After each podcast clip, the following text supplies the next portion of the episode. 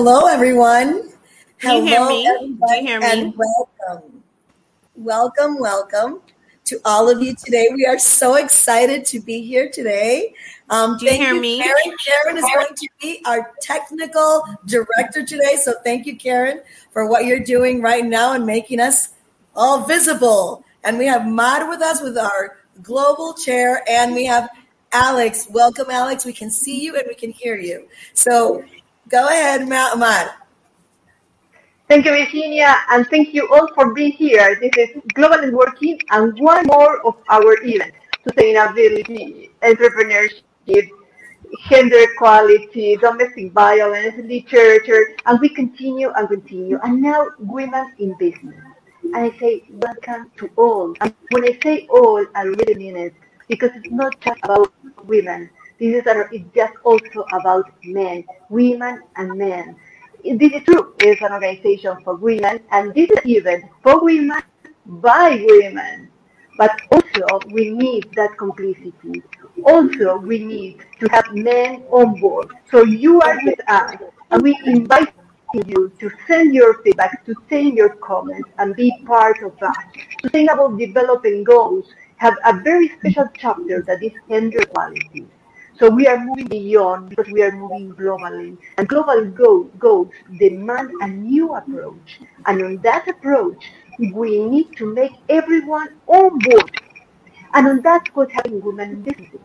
Is that an issue for you or not? Do, do we have barriers?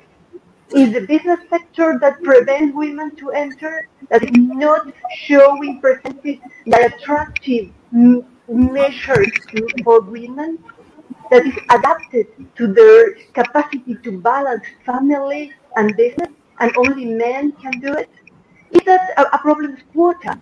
We mm-hmm. don't have enough number of, of women. All of that question, we are going to go through it today in this event. But let's go with some data, some numbers to help us to see what is happening right now with women in business in the world. Only 5% of the companies have women. Why? First question.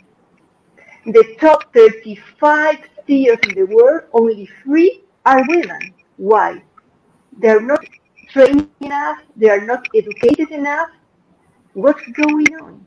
It's a matter of development. The more economical developed a country is, the more equality they show. Is that correct? Let's go with numbers. Africa. Africa has a very high percent of women in senior management. In fact, 38%. Not as Asia.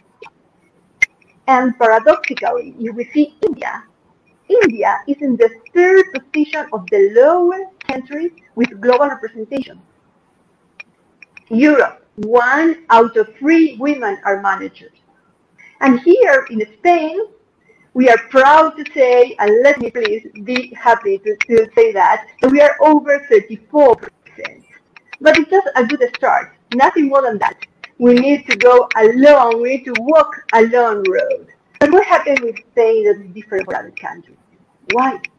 It's a matter of political will, it's a matter of legislation, it's a matter of individual options of women who say, no, this is not my place. We are going to explore that. And for that, we have bring many global chairs from G100, All Ladies League, and we are going to do exactly what are the framework of Sustainable Development Goals. We're going to go through three panels with building, trying to build resilience by empowerment through entrepreneurship. Entrepreneurship, we consider that is a key aspect to move forward. Why? And I, let me let me say it as a symbol the way I see global networking. That is that we all of us are little Legos, colorful, different shapes, but we go all together, we are a big giant. Global goals, global crisis demand global responses, and for that we need to join action and discussions. Events like that That is one ways, and that is our solution. So please, join my co-moderators are also colorful and coming from different parts of the world. You have already heard Virginia Rivera, that is National Chair from Puerto Rico and CEO of Solapreneurs, very connected with one of our panels, entrepreneurship. She built empowerment. She helped to build resilience of women. So we are very proud that she is here with us. And she's also a professional of communication. Also, Karen Brujes and Alex Okoroji, they are. So I don't know what I'm going to do next with all that experts on, on, on communication. I think I will just take this opportunity to say this word and I will follow the event live. Virginia, please. Well, I'm so happy to be here. I'm very, very excited to be sharing this moment with you. Um, Alex will be joining us shortly. So you saw another little face here. She'll be coming back soon. But I want you to all know that we're all in our countries. And in some countries, we may have a little bit of a, a problem with our signal, but we will be right back. But one of the things that I think that I love that um, uh, Marja said is that now more than ever, you'll be able to see more women in corporate roles However, we are still underrepresented, but not today. Today we see all women. We have so many global chairs today, women from different parts of the world impacting in different ways our business sector, commerce. It's what makes the world go round. And I'm sure you've heard that women are the economic engine globally. And that is true because we are a majority, but also because we make 85% of the purchasing decisions. So when it comes to buying, to investing, we are there. But we're also there to work. But when it comes to leadership positions, C suites, we're not there. When it comes to financing, we're not there. So we have a lot of work to do and today we'll be talking about all these wonderful topics. We have incredible women. Women have changed the world. Women have moved the world. So I am so excited to be here today with you, Mad, and with Alex, and with Karen, and with all these amazing women. So thank you. It's us. We are grateful for you, not only for today, but all your work that you do daily from national chair of Puerto Rico and, and a great manager on global networking and all the structure that we hold in Ladies League. Also, Karen Brujes, Karen Brujes from Colombia, is CEO of Purple Women, among other skills and positions that she holds. She's also a national chair from, from Colombia. Karen is in charge of all these control aspects that is absolutely crazy for all of us. It would be good to the audience to remind them that everything we do voluntary and it's, it's our engine to move forward. It's our passion that move us, not our sponsors. so, so thank you for, for our understanding. If there is something that is not working, and Karen, please, some words to us. Thank you so much for being here. You know how much uh, we admire you. Okay, Reha. So I'm very excited. Really, it's the uh, first time that I talk in English. So it's very important for me that it's a um, broke, uh, it's a challenge for me. Uh, it's a pleasure to be in a space with a wonderful and powerful woman. I'm Karen Brujes. I'm a founder and director of Mujeres Violeta and a Colombia country chair to All Ladies League really is um, all in my my role is facilitating the technical part of this event.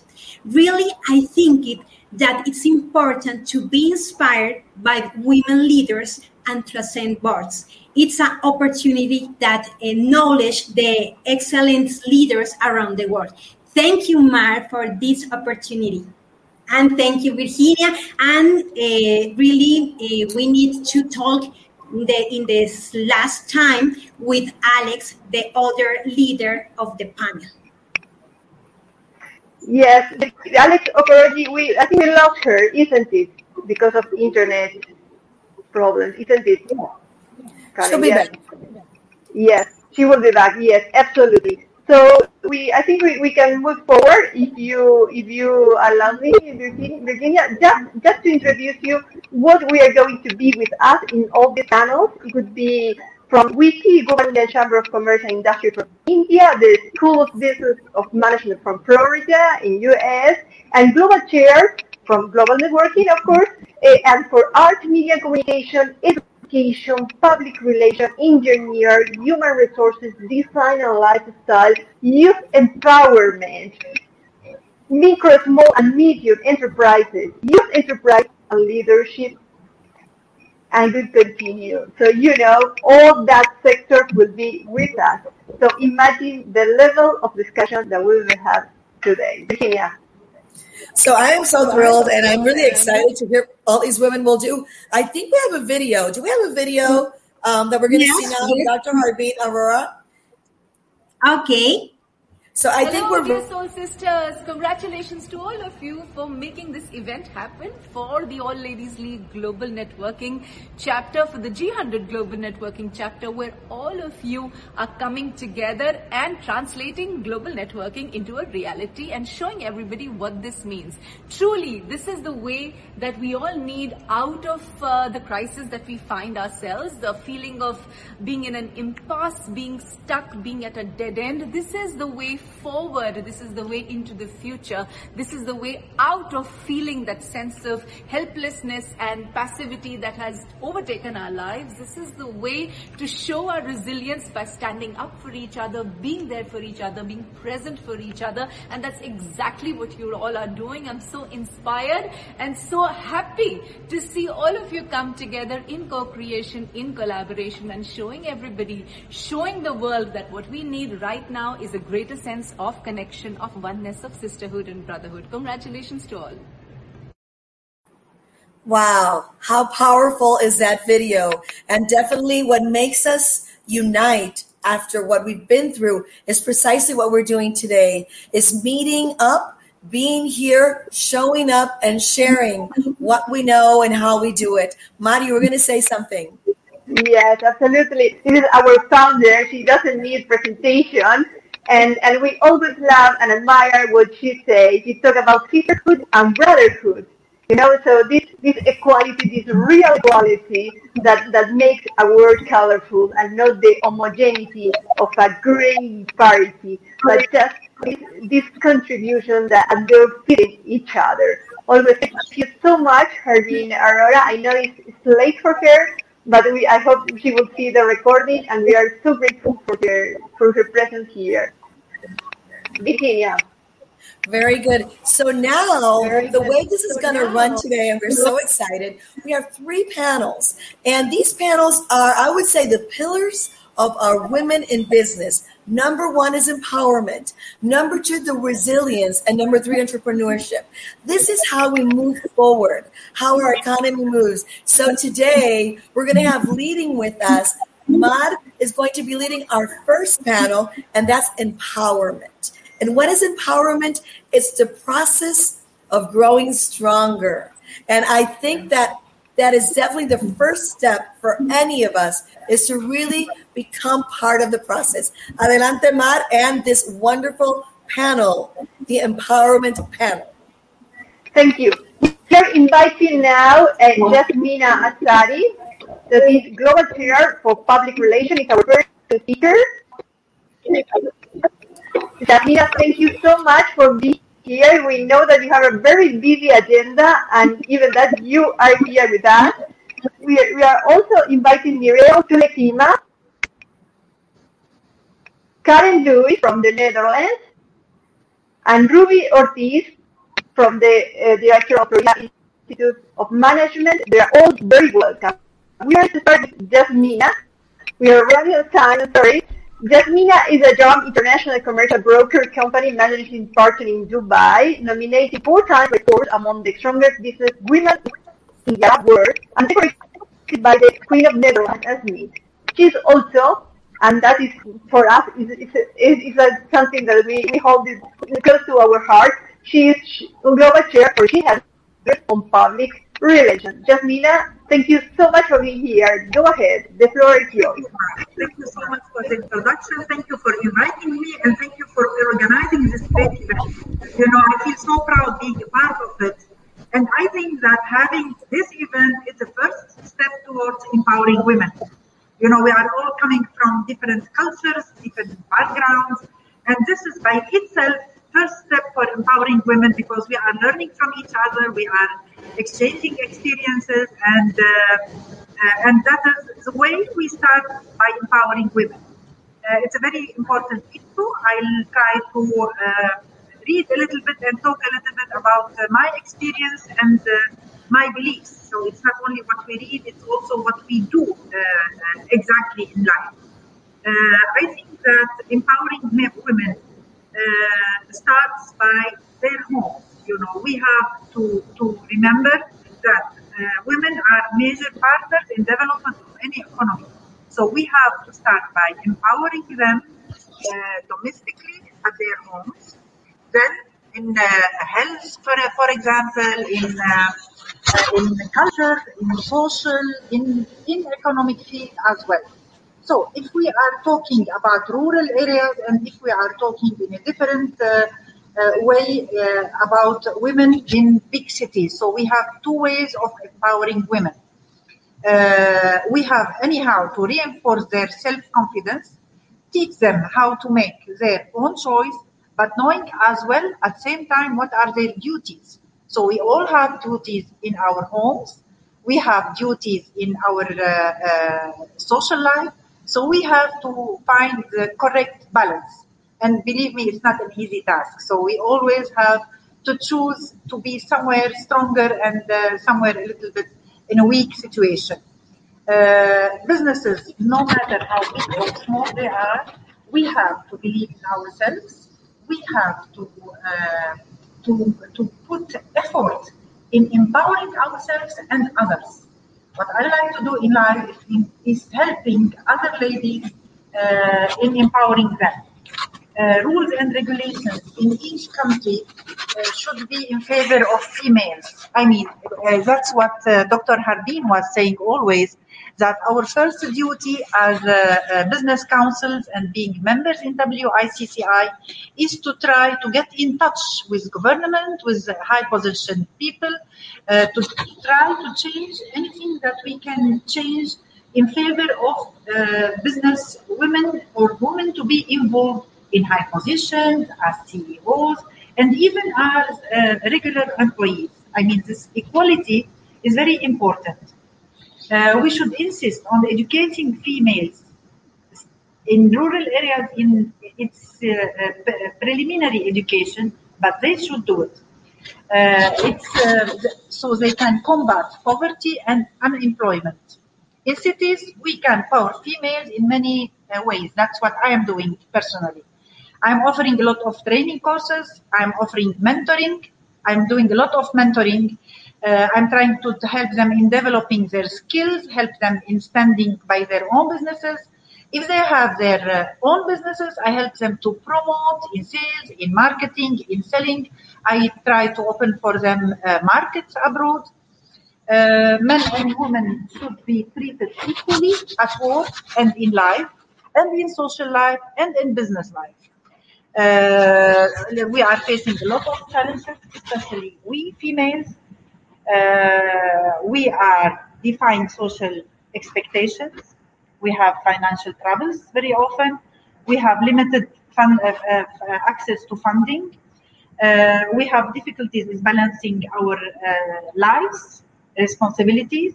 We have the fear of failure.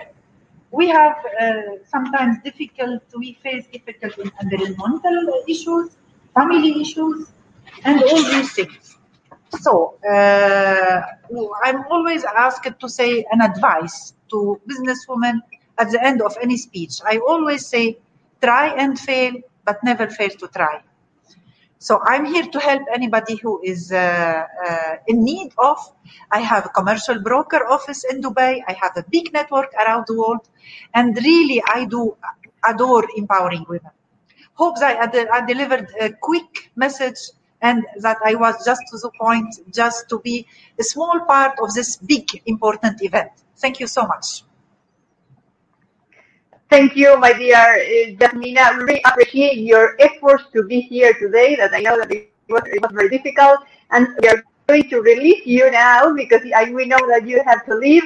Thank you for that message on education, on solidarity, because empowering women it's about solidarity as well, and all that passion. Because all all you're saying is also about passion to move forward. Thank you, Jasmina.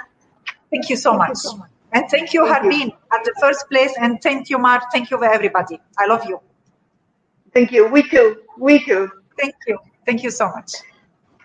We move forward now to Karen Lewis, our dear Karen. Karen, uh, Karen is Global Chair of Education. We were talking about education, and now Karen Lewis, we're going to go in depth. She's Global Chair. She had the President of WICCI Netherlands, President of Euro India, and Senior Advisor to government, social organizations, and companies, as well as President of the NGO Planet Hope.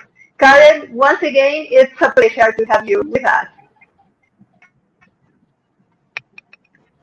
Karen, unmute your, your micro in case it's muted.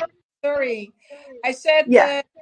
Good evening, everyone. It's evening here in the Netherlands, uh, in Europe. Um, I love to be part of this great webinar, and I like to express my appreciation to Mar and her team for organizing this wonderful event because it gives us the opportunity to listen to each other, to learn, and to grow. So, a little bit about myself. I'm Karen, and I work at the Dutch government, and I run an NGO in India.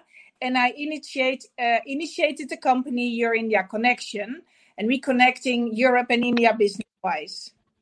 I'm privileged to be the chairwoman of an NGO working for girls and women because it inspires me and motivates me doing my own business as well. I like to start with sharing my own experience because since 10 years I'm the chairwoman of uh, Planet Hope Foundation and initiate and support women and girls to help them to achieve their dreams. And we give girls moral support and stimulate them to go for higher study. And I'm very inspired by Pooja, one of our talented girls from a very poor background. She finalized her hotel management diploma course, and her dream was to run to run a modern and fancy coffee shop. And with some help of senior entrepreneurs, she developed a good business plan and now runs a Tulip Cafe in Bangalore. And it was just opened in 2019, and then the pandemic came. She had to close the shop, and uh, that is now more than one and a half year ago.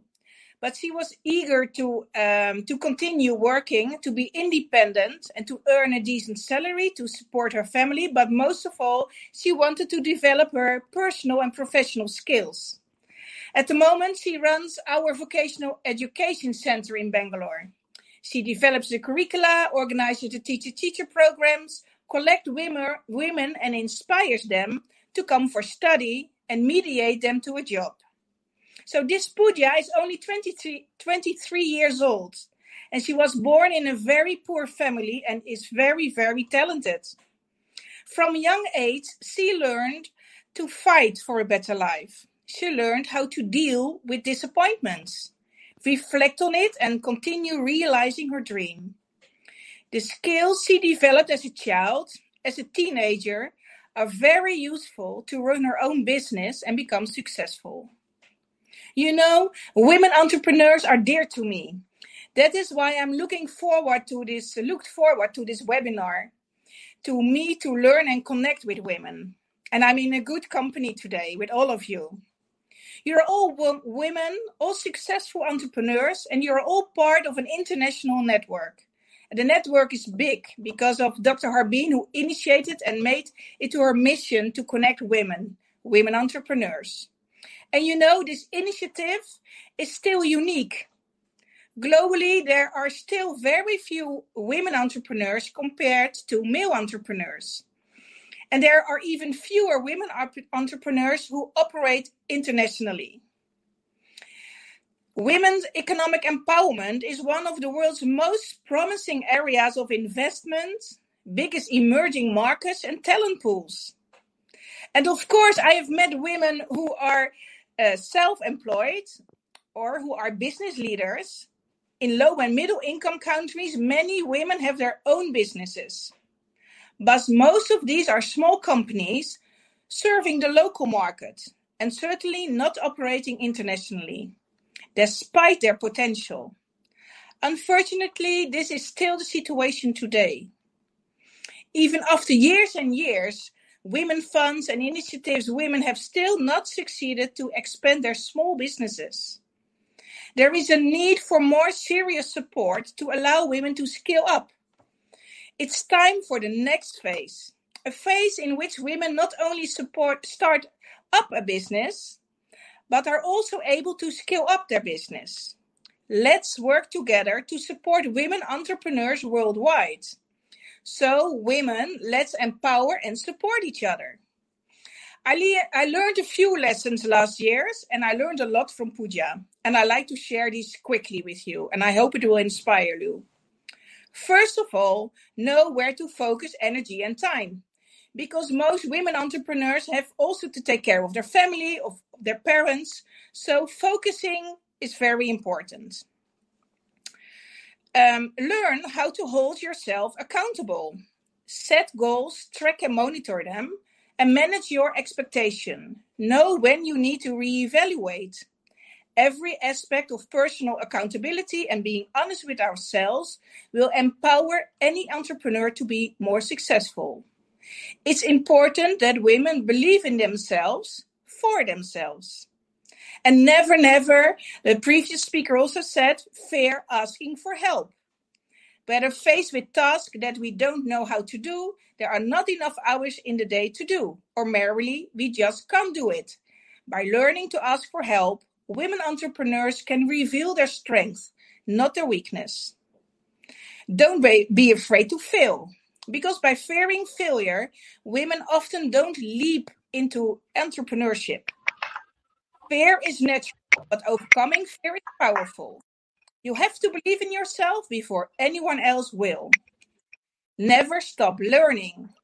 That's also a very important lesson. Learning is a task that no female entrepreneur should ever cease to do. A great way to learn from others is to surround yourself with those who excel at something you don't. And with the most important lesson, I like to conclude my speech empower those around you. By not always needing credit, by providing an opportunity for others, by empowering others, female entrepreneurs can attract the best of the best, the best employees, the best mentors, the best clients. Listen, be empathic, be encouraging, be empowering in your entrepreneur endeavors. Thank you very much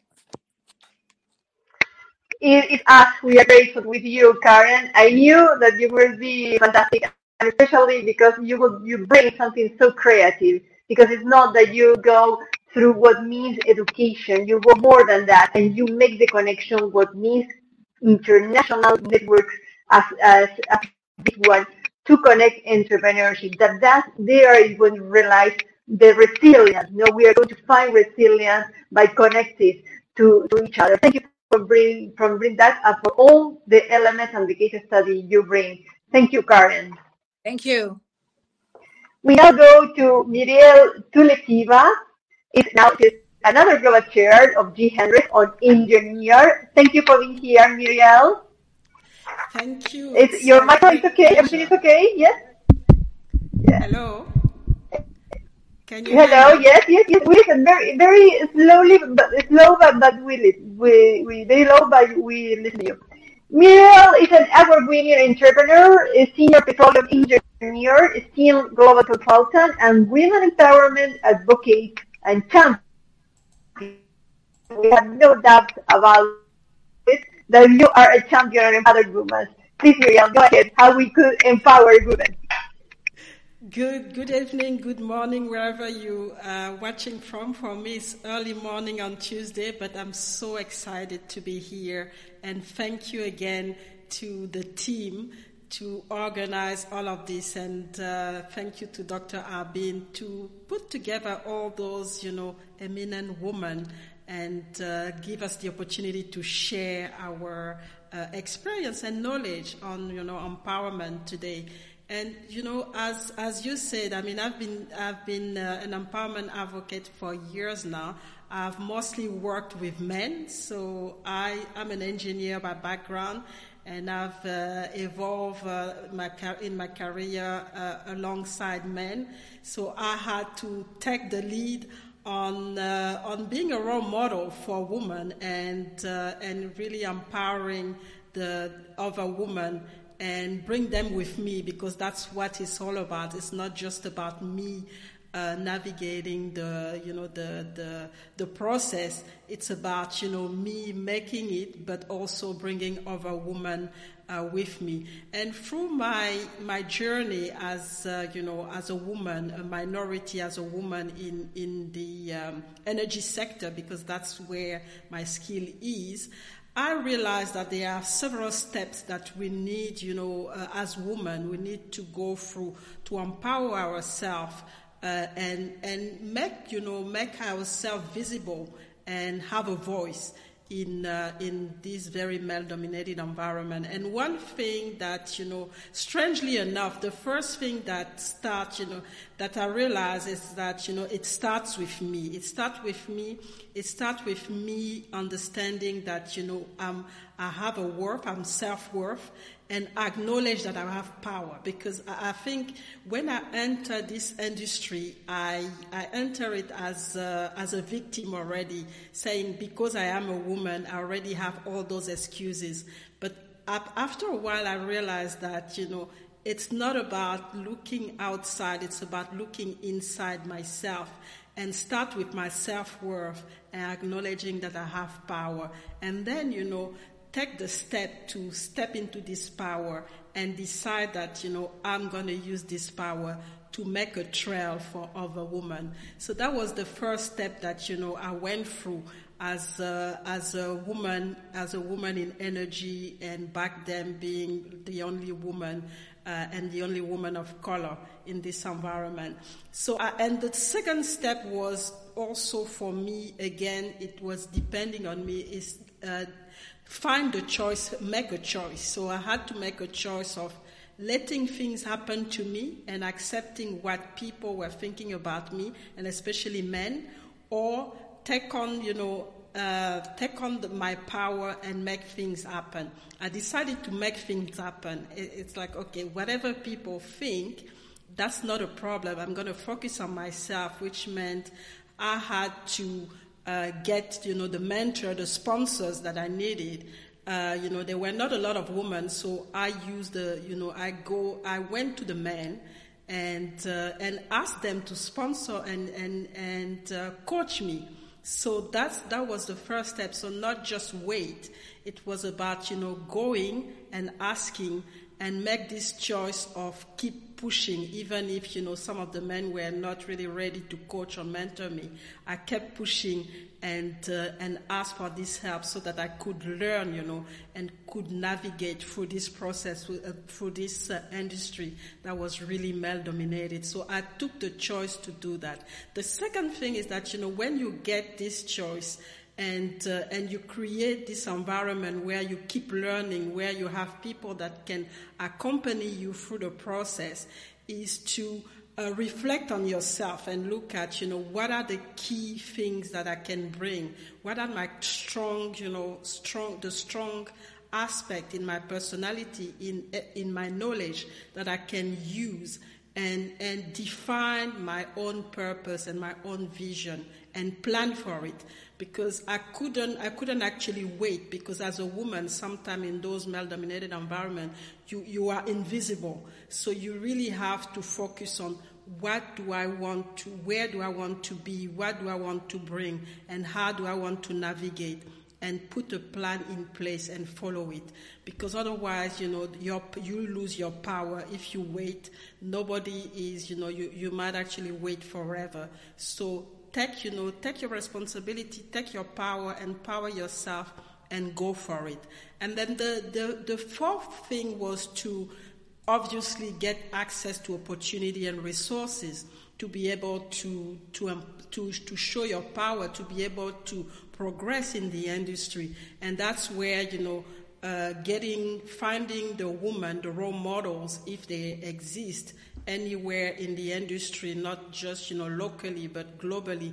Finding those women getting into those um, those association getting into those network group to get yourself you know uh, the opportunity to have a network that can, you know, build you up, but also f- go for those opportunity if you don't wait for people to bring the opportunity. If you can't, for example, at some point, I didn't, I was stuck, you know, uh, I couldn't go higher than in the corporate world. I decided to create my own table, and that's how I, I started, you know, my business in the industry as an entrepreneur, uh, MT Energy Resources. So I just realized that, you know, I had the power to do that. So I, I find an alternative, you know, an alternative way to be able to continue to rise in the, in, in, in the industry. So really get access, make sure you get access to those opportunities. They're, they're not, you know, always easy to get,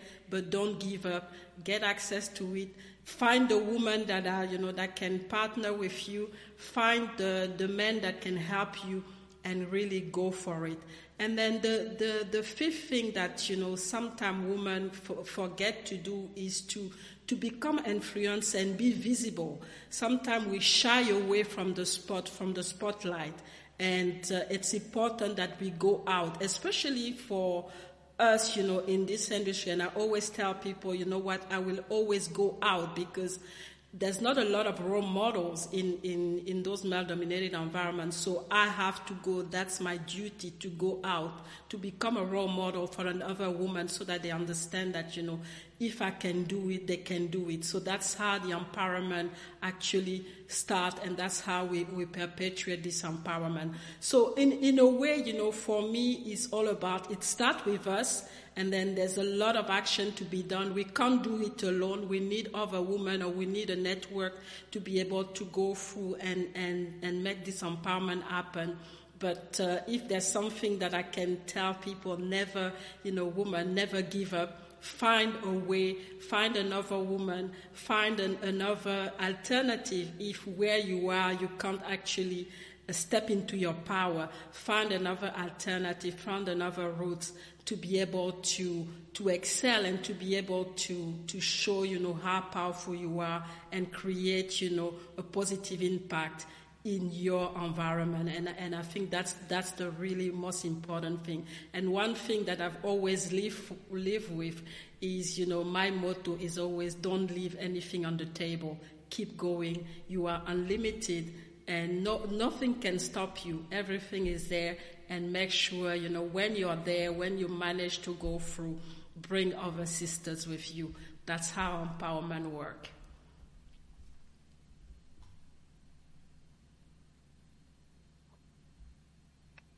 Thank you so much, Muriel. You you always go beyond expectation. I knew that, but you you reassured that idea today. As I love what you always say, but especially when you when you send a message of digging into ourselves to get mm-hmm. Mm-hmm. mm-hmm. power. It's something that, that most of the women try to to someone else externally. First inside you, and then you connect with a with a network. Muriel, mm-hmm. fantastic. I hope this is just the beginning of, of another event when you can go more in depth with that wonderful thought. Thank you so much for the opportunity, and uh, it's a pleasure to just be part of such an event. The opportunity it was for us. Thank you, you, Muriel. And then our, our next speaker is Ruby Ortiz. You know, we have been from different parts of the world. Have you seen Virginia? This we're going moving from, from, from one place to another, from Dubai to Nigeria to the Netherlands and now to Florida. We are we are we are flying all over the world. Hello everyone. For me, it's really an honor to be part of this panel. I, am just amazed to hear everything that everyone has said. So thank you, Mar. I really appreciate the opportunity you gave me inviting me to this panel. And thank you for everyone being here. And I want to thank Dr. Harbeen too for the idea of creating this wonderful group. And I I can relate to everything that everyone has said, you know, I, I can relate. For example, my first uh, career was a mathematician, and I can relate. I was the only woman, a lot of men, and and I had to empower myself, and I had to ask for help, just as the last speaker said. And I think that the power skills that we must have for the 21st century, we have to think that we can empower ourselves, that we can do it. We cannot wait for someone else. Like other lady said, you can wait forever if you're waiting for someone else to empower you. So now that we're mentors, I think that what we have to teach is that we can empower ourselves. And when we feel empowered, immediately start empowering other sisters and other brothers too, you know, because it's not only for women, it's it's for humankind, for men, for women that we can do it. And these power skills that we must have for the 21st century, leadership is one of them. Automotivation, have this fire inside you that you feed every day. Don't let it die. Teamwork. We cannot work alone. We have to find people that are better than us. And you have all said all these things that I'm saying, you said it in one way or another. Maybe I'm just making an overview of every everything that all of you said. Time management. You know, sometimes we say, I don't have time. We have all the time in the world, but we have to manage our time. Like uh, somebody else said, you know, focus. We, we have to know where we have to put our time because we have families, we have parents, we have children, we have our business, we have our work. So, time management is something very, very important to empower ourselves. Innovation. We have to be thinking how can we do this in a new way, in a better way, in a cheaper way, in an easier way, and in a way that we enjoy, that we have fun doing whatever we do. It doesn't have to be work, you know, something like a punishment. No, we have to enjoy what we do. And when we do that, I think we are very, very productive. When we're productive, we are happy. And that empowers us. And change, you know, we have to learn change management. And 2020 taught us, you know, change. Everything changed from one day to the other. And so we have all these power skills. Before they were called soft skills not anymore. We changed the name. They are power skills. Because if you're a leader, if you have auto motivation, if you can manage your time, if you have teamwork, you're powerful. So they are not soft skills, they are power skills. And how can you empower yourself? Well, the first thing is that you have to be a leader. And it's very easy. You know, leadership is not a blessing that you have from heaven and that if you don't have it, you cannot be a leader. Leadership is a decision. If you decide you want to be a leader, you can be a leader. How? You know, that's the question. How can I be a leader? I don't know how. Okay, it's very easy. First, be an example. Whatever you want in the world to happen, you do it and be the example. And I remember Gandhi said that be an example, be the change you want to see in the world. Be the role model.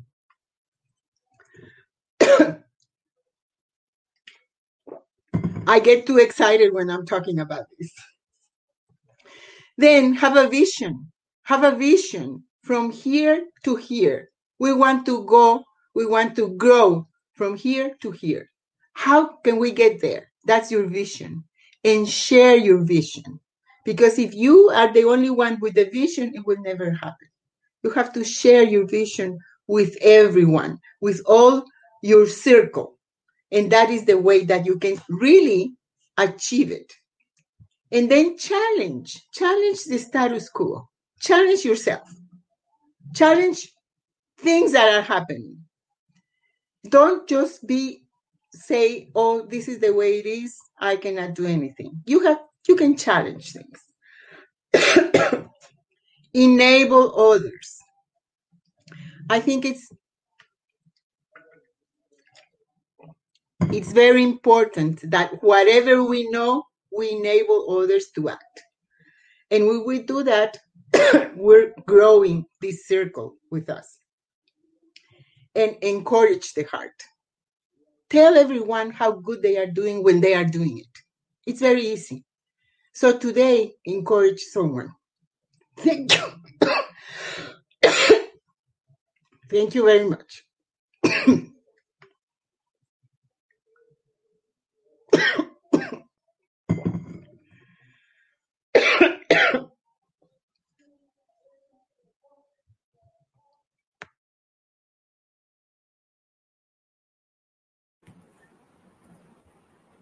Okay, here we are. Can you hear me now? Thank you, Dr. Ruby Ortiz. I know I also get very excited. That's why I always have my water right here, also.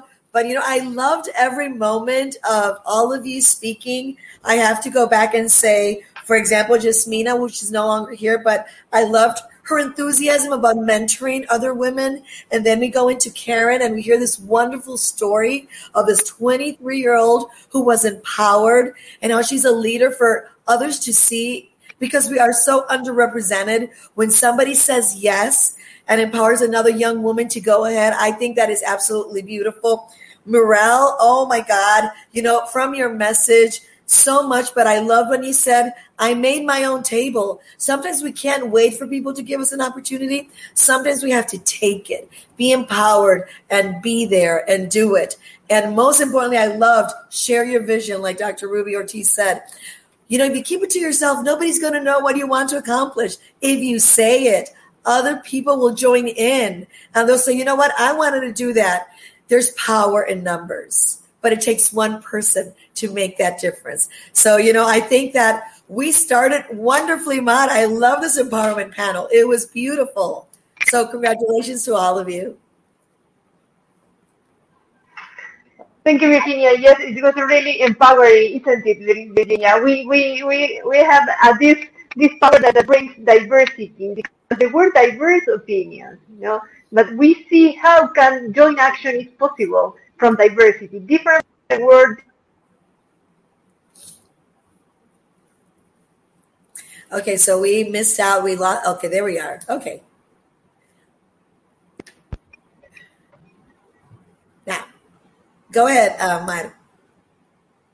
It's about the global goals, and I think that we we we we achieved the goal of empowerment that this was panel. I hope all will be empowering, but all these wonderful thoughts and wonderful women that have been participating. Thank you for all the speakers, each of you. And now, Virginia, we go to the to the next panel with our lovely Alex. Alex, it's okay. Your your your micro now.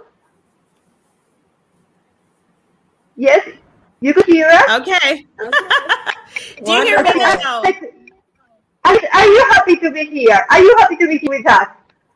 Oh, I'm very happy to be here. And I was sitting backstage listening to all the amazing speakers, you know, from the empowerment panel. Uh, thank you, Karen. Thank you, Mirel. Thank you. Uh, um, oh my goodness, Ruby. Jasmina, Everyone was amazing. Jasmina. Jasmina, exactly. Yes, Mina. And just the, you know, the message you shared about empowerment and how it's important for us to carry ourselves along. Um, I think that's very, very important. I'm so sorry. I don't know if you hear me. I'm a little bit under the weather, but I could have miss this for anything in the world. So welcome to Women in Business. Thank you, Ma, for inviting me and allowing me to share in this space with everyone.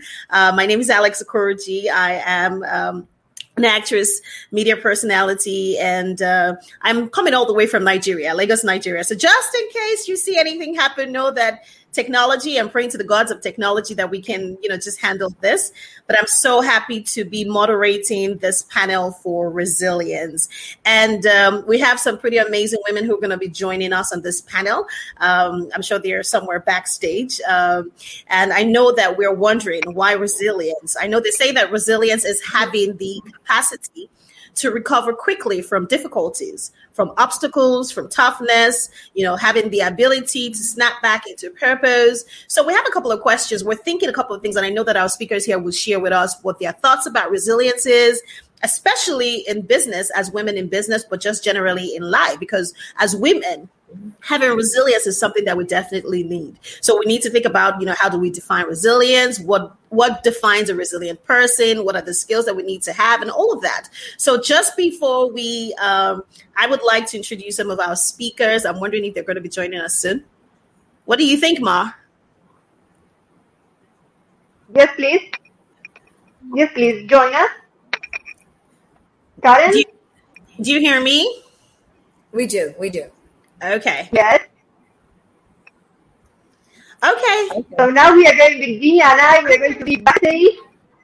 And and the floor is all yours, Alex. And Alex, sorry, sorry to, to, to contradict you, but I you I have not given you opportunity. You give me the opportunity to, to, to organize along with Virginia and Karen this wonderful uh, event thanks to people like you. So my, I am absolutely grateful for, for you, for your attitude and your generosity for being here today, Alex. Thank you. It's a pleasure. Thank it's a pleasure. you. Thank, Thank you. Thank you.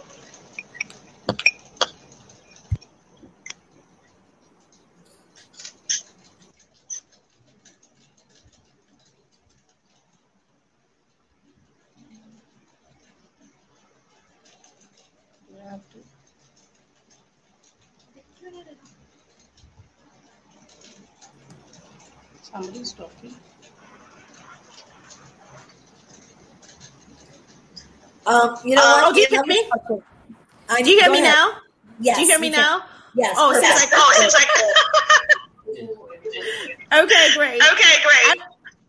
So there's feedback. There's Is feedback. that- Is that somebody might need to somebody wear might their need to wear their headphones headphones just in case. just in case? Um, Um, okay.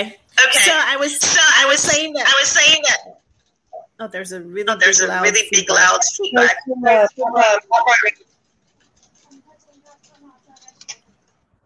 Um, okay, great. Oh, Awesome. Okay, great. So I was saying, welcome to the resilience panel, and I'm very excited that we have the amazing Michelle Ferrari joining us.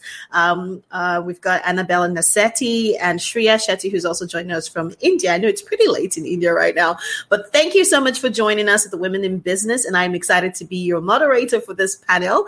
Um, and just as we kick off, I will start with our first speaker for the day, uh, Michelle Ferrari. Now, Michelle is President, Women Economic Forum Ibero America, and I hope I pronounced that correctly. She is a businesswoman. She's an entrepreneur. She's a culture and transformation uh, consultant and expert. Now, she's married and she's a mother of three, and she's very, very, very passionate about life. Thank you, Michelle, for joining us. Thank you. How you. are you today? I'm very well. Happy to be here. How is everybody? We're doing great, and we're happy that you're you were able to join us. So uh, we're just gonna let you take the floor and you know share with us uh, what you'd like to share about resilience and um, you know just a topic for this for today. Thank you, Alex, very much. So yes, actually, I think it's a a very great um, subject to talk about resilience in many ways, I would say. And since we're here um, connected through the All Ladies League, I would also um, I also think of resilience as part of a big part of the equation for the entrepreneurial women um, advances, I would suppose. I think that it has to do a lot with the way success is um, also a part of how resilient you are. So I remember as a very young age, um, probably one of the most um, important decisions I've made in my life is being independent and having my own decisions to, that I could make towards the dreams I wanted to pursue. That dreams obviously change, you know, while you, you grow, but you never know really when you think of embarking in this entrepreneurial life how much resilience really matters um, and how you perceive failure. I, I, I think that failure is also a huge piece of the way we learn. So the way that we can um, take into account this this failure and look at it more into the the sides of the growth of how you grow while you you fail on some things or how things get on the way because obviously life is on the way business is on the way the way we might think things might happen and they don't happen in that direction. And you know everything that you need to manage in terms of bringing in your dreams um, which dreams can be in your your entrepreneurial life or they can be you know being a working mom. I don't i don't know. Everybody might have their different ways of dreams they want to pursue.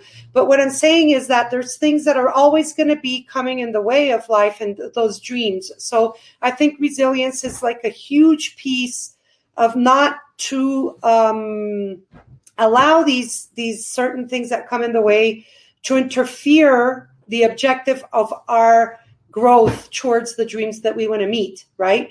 So for me resilience has been um, something that i've had to certainly develop on the way. I think it's something that you learn how to do and how to deal with and how important it is for this success that you want to achieve so I definitely think that having it in a conscious way and working through it in, you know, many times with coaching or even just realizing um, in a in a continuous way how you could be more resilient and how that resilience will take you further every time, right? Especially now with all this that we've been seeing with the COVID um, situation, especially on women, at least on this side of the world. I'm sitting here in, in Mexico City right now.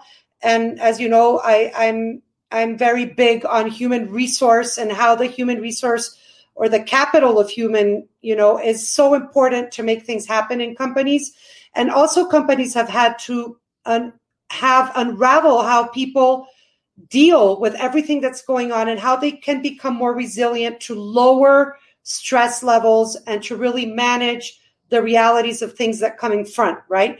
So I would say, in conclusion to this, um, definitely resilience is something we need to learn, something we need to develop by ourselves for our own benefits. It doesn't matter, as I said, if it's, if it's for entrepreneurial reasons or if you're working in a company or if you're a working mother or if you're not a working mother. It, it's just a huge piece for me to live a better life, managing resilience as a big ingredient of the recipe for life. So that's my view on, on the, the things that resilience have meant to me or I've seen or been in touch with.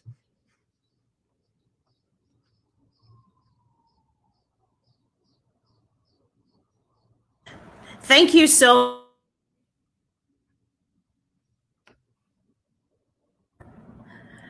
Okay. I just unmuted myself. Sorry. Thank you so much, Michelle, for you know just sharing that beautiful, uh, just you know sharing beautiful le- lessons. And you, there's there's a lot to pack in there. I know you talked about not you know just how important is how we manage success, how we manage failure, and how we interpret that, and why resilience is very important for us as women, whether we're in business, whether we work for a company, whether you know just even just everyday leave it because way with resilience we're able to manage our stress levels. And there was something that you said that i picked out is you said something about not allowing the obstacles that we sort of confront every day to interfere in our vision and our dream. And that is so important because many times there are people who've turned around, who've given up on their dreams, who've given up on the things that they wanted because they, they were not able to master resilience. So I think that it's important that you share this because as women every day, we get to experience a lot of things that sort of throw us off our journey. They throw us off our, you know, our vision and our goals. And, um, just everything you said is so so so so necessary so thank you so much for sharing that um, i'm very excited uh, uh, Annabella is here, and I know that um, we don't have so much time, so I'm just trying to manage the time. Now, Annabella Nassetti, she was born in Milan and has been living in London for 23 years. Now, she is an interior architect and a product designer. She's been running a very successful interior design, project management, and construction business in London for two decades. Now, her design company is the only one in the UK that has an in house construction team, which is run by women only. Now, let's make welcome for Annabella. Annabella, thank you so much for joining us. Hello. How are you today? I'm good. You can you hear me? Yes, I can. Good. Well, thank you very much for for being here, for inviting me, and uh, Mara, thank you very much too for inviting me. Also, foremost, I want to ask, uh, I want to say thank you to Dr. Harbeen for being such an inspiration and for creating this incredible movement. I think uh, it's important to raise these important issues uh, for women to believe in themselves and become who they probably never thought they could, the person they would want to become. Um, I chose to speak about resilience because I feel I have a personal experience to share that I will that will show how my resilience dealt with multiple emotional, psychological, and physical traumas. This is very different from what the other ladies spoke about, but I, I feel that I have to uh, speak uh, about this in, in a personal matter uh, because it's quite important and it will describe how far resilience can take us. Um, for me, resilience is a form of survival instinct. Survival instinct is what keeps survivors afloat. I will have to explain why I'm making such a statement for it to be credible. I am a survivor of a car crash when I was 19. I was driving when I crashed, killing two, my two my two best friends. I woke up one week later in a hospital, uh, following one week in coma with multiple fractures in intensive care. I broke both my femurs, my arms, my right eye, had trauma, and lost 90% of sight of my right eye. I had approximately 100 screws and one and a half meters of steel plates in my body following approximately 20 hours of surgery. When I woke up, I couldn't recognize anyone, including my family. From my point of light, I came back to join life, and the feeling was of deep sadness. Only one month after the accident, I was told that both my friends had died, and this obstacle was insurmountable. I felt like the world was taken from under my feet. I was falling, like in those dreams where you keep on falling in an empty space. And even after waking up, I would still be falling. It was real. This is a moment where trauma turns into salvation mode by limiting the feeling of sensations that are harmful to us. I had to deal with the re- rehabilitation, the loss, the pressure from relatives, friends, and the feeling of guilt. In my personal experience, I ran away from situations that would remind me of my past and I embarked into a new life. Changes such as changing the city where I was living and my college degree from business to product design. I was living in a parallel life, so close to reality that I was trying to keep the accident at bay, but was too important to ignore and not to pay respect to. The abuse of alcohol and lack of sleep brought me to severe feelings of insecurity, confusion, and panic about life. A close friend from Thailand brought me to discover meditation, and that is what I've been doing ever since. Meditation brings us to a pure state and it gives us clarity on how to best rebuild ourselves, caring for the essentials in life, the letting go of redundant matters. The combination of physical exercise and meditation gives us the strength and the vision to face anything in life with integrity and determination. Very soon, I found myself running a design and project management business in London. This business was for the first five years using external building contractors who 90% of the times would leave me in trouble by mismanaging uh, projects. And this caused a lot of damage to my professional reputation. Another type of business salvation mode kicked in here where within one week i set up my own in-house construction company where all laborers and specialists were employed directly by me. The business is run by women only. In a male dominated industry this was a very risky decision to make but my integrity and hardworking mind made a great success by delivering multi-million pound projects on budget, on time, and of the quality expected by the clients. The right decision was made, and I'm now promoting this in my G100 Design and Lifestyle Wing project by creating ideas and projects for, for women who have dreams in my field. Women's resilience in life and business gives us another ingredient, ingredient in a very competitive world. Resilience in architectures that can be related to building materials.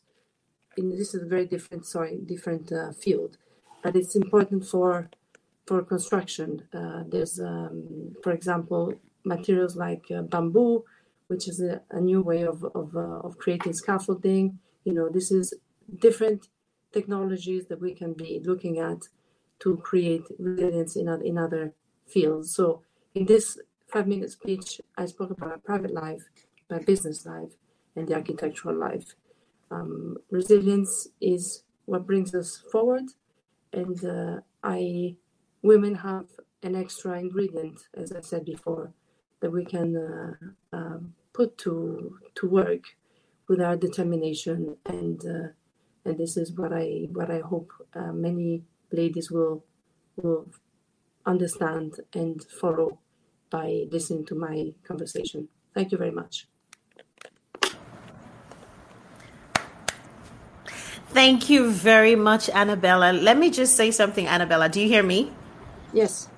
I want to say that you are an example of what resilience is. You are the face of resilience. And thank you so much for sharing such a personal story with us.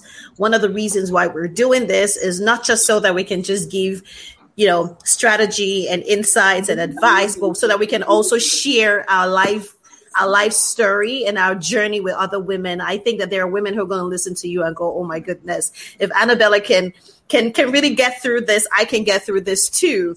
And um, I think it's a beautiful testimony. And something you said about resilience that stood stood you know stuck out for me is you saying that it is a survival instinct, right?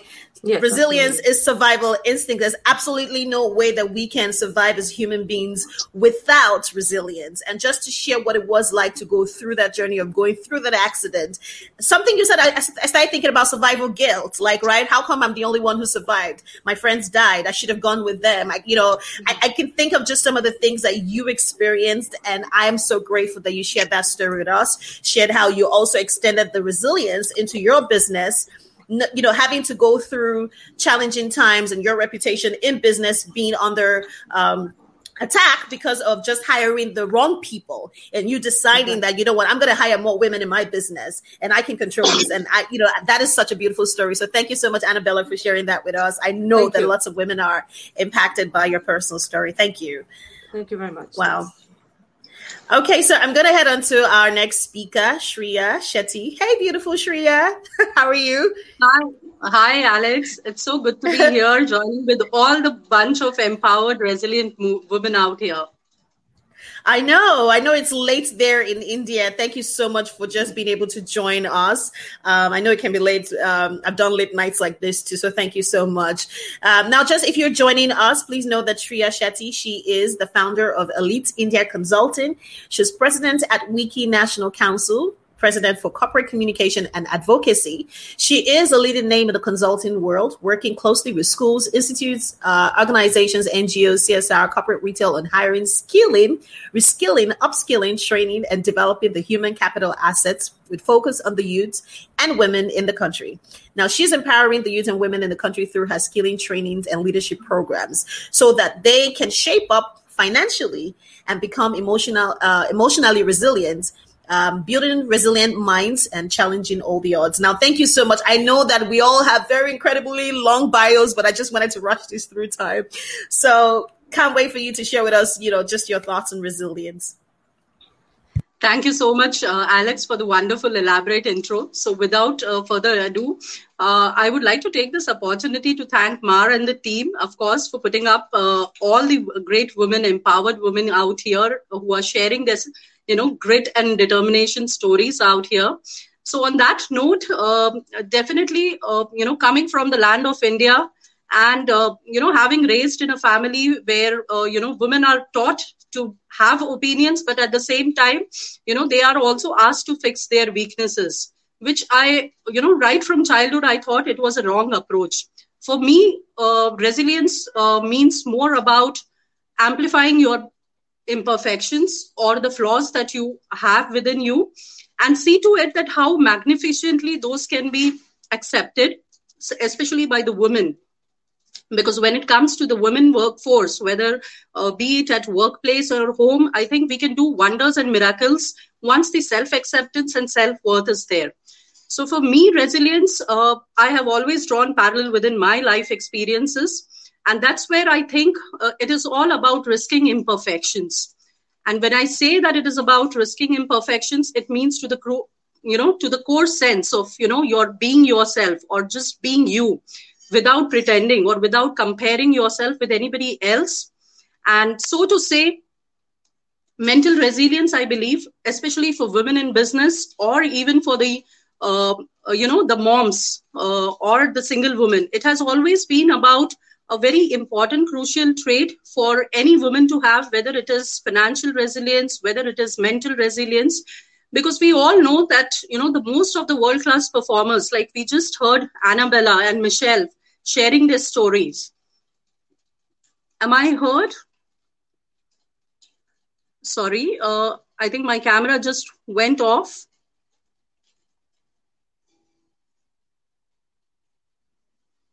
Go ahead, we can hear you. Go ahead, we can hear you. I'm so sorry for the technical glitch. So I, I have always believed that left to my own devices, I would always be looking out for situations to challenge, to risk my uh, imperfections, or to choosing to transform. So right from my journey into childhood, into teenage, I think I was always taught to be, uh, you know, like a girl, you should always be behaving uh, absolutely, uh, you know, that ideal uh, woman or somebody who has been taught to be brave but behind the doors you shouldn't be having an opinion when you're talking to uh, men. So i think that always inspired me and encouraged me to be myself. So for me resilience has always been about being me, myself without even having to pretend. So i have always believed in pushing uh, you know my limits my horizons to explore new possibilities be it in my business or the personal professional life and that is where i think the understanding of the human behavior or you know coming from the human resource background when i used to interact with the young men and women it came across that you know in a nation full of talent it was very important for all of us to embrace our own imperfections. You know the society has put us into a lot of uh, categorization which which really young men and women should be coming out you know uh, putting across their choices and believing and standing for what they are. So i i truly believe that when when a woman stands you know uh, with her own great power and determination she has the conviction of you know not having to believe in anybody else but herself. I think that can change a lot of things around in the world. So it all starts with leading first with yourself and then others. And for me resilience is you know all that goes with yourself first you know risking all out your imperfections um, accepting it and then exponentially taking out uh, you know uh, taking it to the next level. So for me uh, that's what resilience is all about.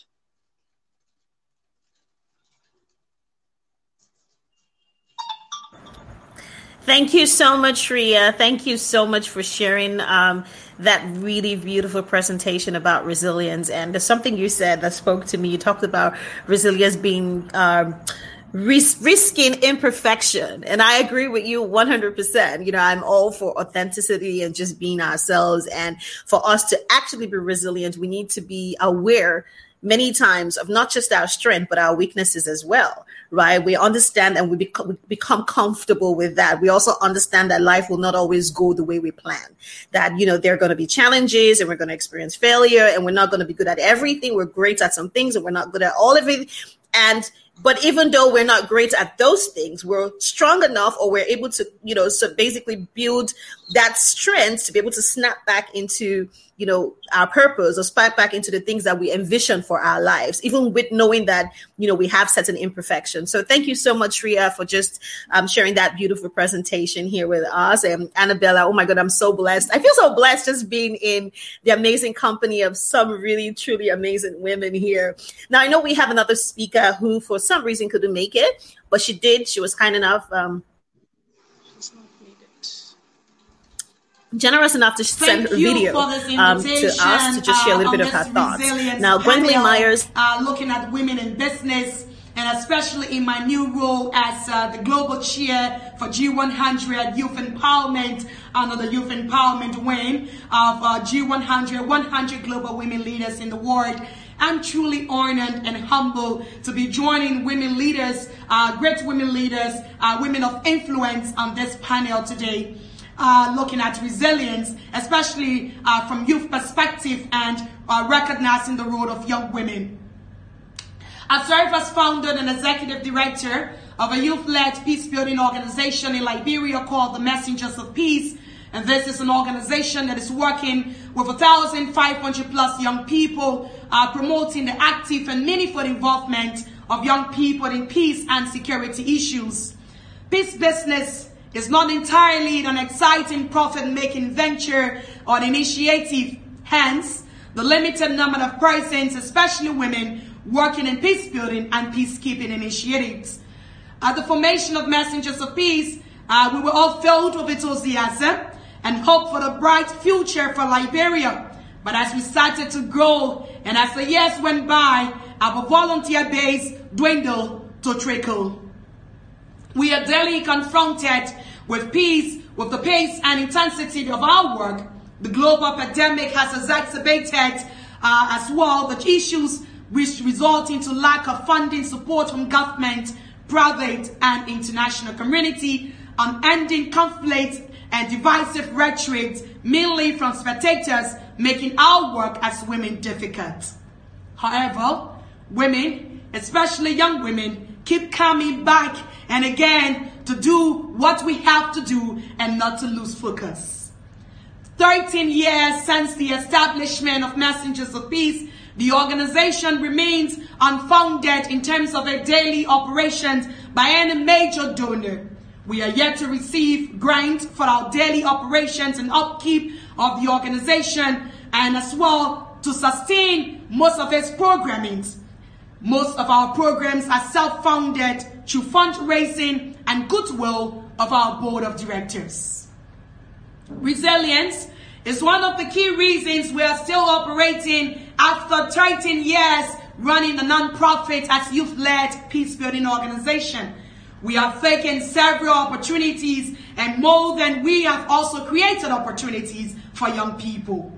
For instance, women should create opportunities for themselves and should also invite themselves to the table when others fail to do so. At Messengers of Peace, we continue to seize the opportunities presented to us by United Nations Security Council resolutions 2250, 2419, and as well 2535 on youth peace and security, and also 1325 on women peace and security. Protocols, and as well special dates and events to drive our programs. The world is becoming to recognize the crucial role of women in all disciplines, and this is based on the persistence of women before us. Because of our persistence, drive, and passion to advocate and promote sustainable peace in Liberia, Messengers of Peace will receive the first ever National Peace Prize Award given in honor of the Excellency of President George Manneh Weah to Messengers of Peace celebrating 15 years of unbroken peace in Liberia. And for us, we see that particular recognition as a way to say peace has been rebranded with young people. We've also been recognized as part of the, the top eight young global reformers in the World by Times magazine. We've also received numerous uh, scholarships from UK government, Bowie Peace Foundation Africa, and as well participated and represented young people in different international fora. To conclude, I would say resilience of women in business should always be supported by its agility and a strong sense of purpose. Issues which should remain like the energy that is not lost but always transforming. Young women will need to harness inner strength, potentials, and competencies not to yield to societal pressure. Mentorship has greatly helped in shaping my values and principles. Above all, religion and my faith has prepared me for mental and emotional resilience, creating positive emotions where negativity permeates. Education has laid the foundation for social and physical resilience. According to Socrates, the secret of change is to focus all energy not on fighting the old, but on building the new. Let's apply this and keep on promoting that secret of resilience.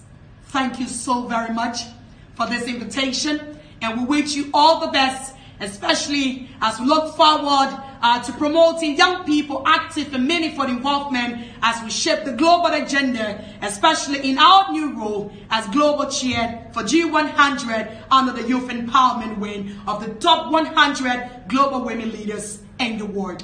All the best. Thank you so much. Um, thank you for sharing that video from um, our last speaker, Gwendolyn Myers, who could not be here, uh, but you know was kind enough to send that, you know share that with us.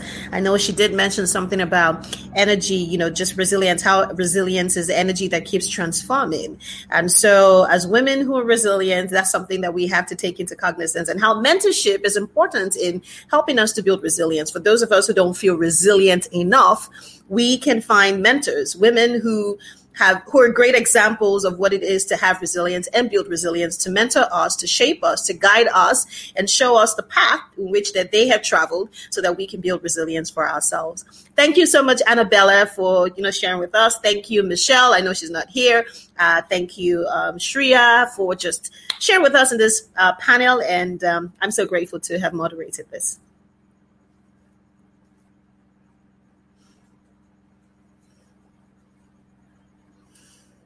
See if they can unmute right now.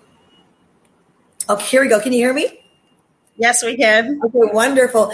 Thank you so much, Alex, for moderating this incredible panel. The first one, I was like, oh my God, I'm so excited. This second one just has blown my mind. I think it was absolutely wonderful empowerment, resilience, and now we're going to be moving into entrepreneurship. We have right here. Mad, what did you think? I I was glued to my screen the whole time. It was incredible. Absolutely, Virginia. I was, as I say when I started, with all of you there, professional communication, I would be on silent. I am absolutely speechless. And, I, and you have seen Alex as a moderator, but now you are going to see her as a speaker. So be prepared, Virginia. That would be very, very strong. So I'm looking forward for that. Lovely the the stories, the case study, the, this personal resilience that we were talking about, all the all the, the speakers, you know, especially also, I would like to highlight Gwendolyn Myers because she's going through a very difficult personal situation and even that she record the video just for us. So she have shown personal resilience live here. So please appreciate that. Annabella it was absolutely strong and with a lot of courage to tell that story. Michelle with her story with, with its context cultural context from mexico. So we really I really appreciate all, all they're doing and all the work. Alex, this was fantastic. Are you happy with the, with the work? Are you satisfied with the results?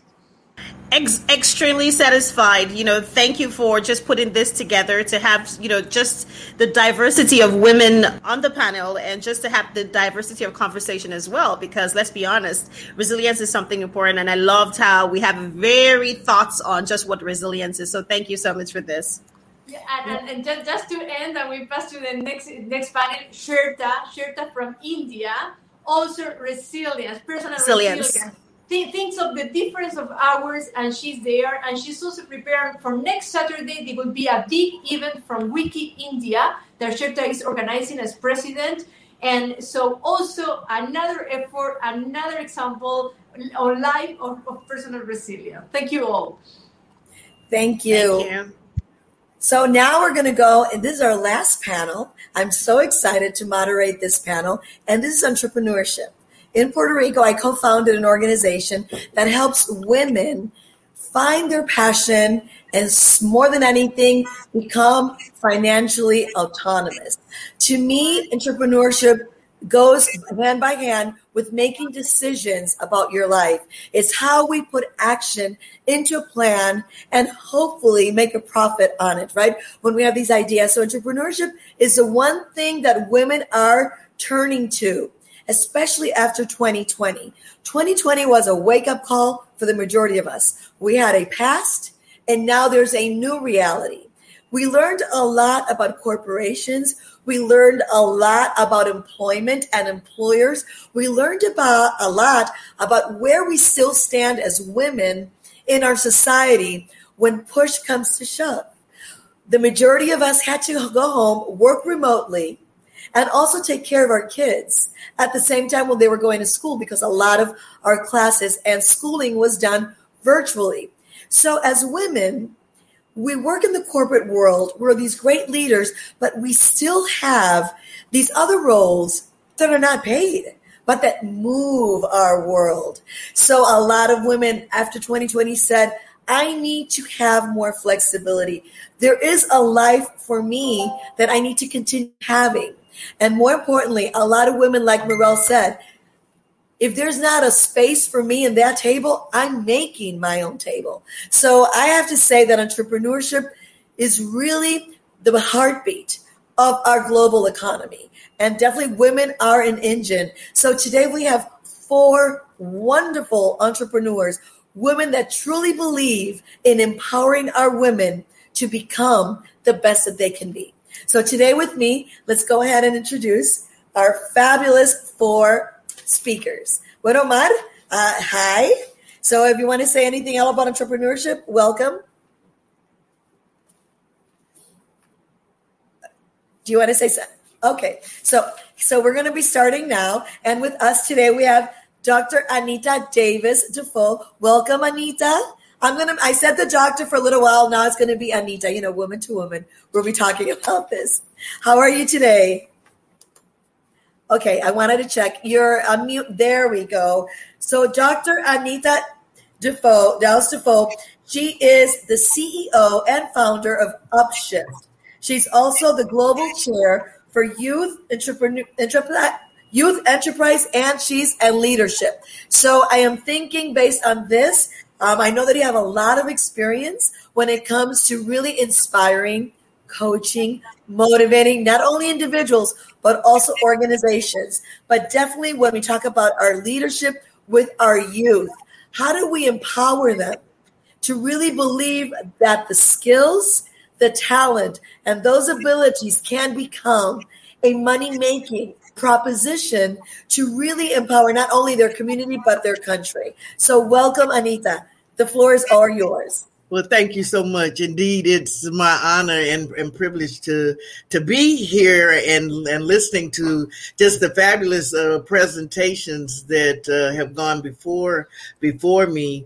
Uh, entrepreneurship and this discussion, whether for youth, adults, uh, women, it is, as you said, uh, such a key a key conversation because entrepreneurship, small businesses, they drive the, the, the economy no matter where you are in the world. And I guess when I was reflecting on uh, what I would share, I thought about my own my own journey working uh, to decide if I was going to answer the call to what I call the call to purpose of entrepreneurship or do what was expected to me uh, of me briefly, I, I was socialized by uh, two parents that were educators, a school principal and a teacher. So many of us are not socialized to think about uh, entrepreneurship. We're, th- we're taught more to think about jobs. And having a job is a is a great thing, uh, but you also have to think about having a dual a dual career pathway. I spend a lot of time uh, working with youth and adults about trying to find their career pathway, trying to understand their transferable skills. And what COVID nineteen has taught us all is that there is definitely a need for multiple streams of income, and you need to understand your transferable skills in case there's some disruption in the in the industry. What I try to teach youth and adults as well is you got to really have a different mindset in this global marketplace that we're in. That everybody, even if you never open up a storefront, you are an entrepreneur because you are selling two things uh, to a company. You're selling your skills and your time. And now some people may do that within the confines of a, a corporate or organizational structure. Some people may opt to do it through creating their own enterprises. And that is what people have to stop and think. I always encourage people to go on a dual track where you are identifying your talents, your transferable skills, and you identify ways to monetize that. Because on any given day, anywhere in the world, you can go into an office and be told that you're not needed anymore. And if you don't have some other means of supporting yourself, of self sufficiency, that you end up really in in a bad situation. I share often what I call uh, my, you know, my P's for entrepreneurship. And first, I say to people, and this is this is a path that I followed myself, is find something that you're passionate about. Find something that you so enjoy doing that you have developed and become an expert in, or you demonstrate expertise, and that you would do it even if nobody was paying you for it. That is part of your passion. That's part of your strength. That's part of something that you could create into a full fledged uh, enterprise. Then, when you find, you know, what that passion is, become very purposeful about how you're going to use it, how you're going to use it to uplift others. I use my my knowledge in business development uh, i've written millions of grants over many years. I use that to teach people how to write business proposals. Use that in a purposeful way. So you take your passion you come up with a purpose. Of course you do planning. How am i going to use this? How am i going to create a viable uh, uh, enterprise? And then i can't speak enough about being persistent because whenever you're building anything, whether a career or a business, you really have to be persistent because, as the last panel said, it does take resiliency and it takes us to keep on trying and keep giving up, get, getting up.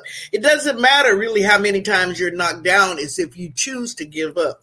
And we have to remember that in, in business, in life, what we choose to define as failure is because we have decided to diagnose and to define it as that.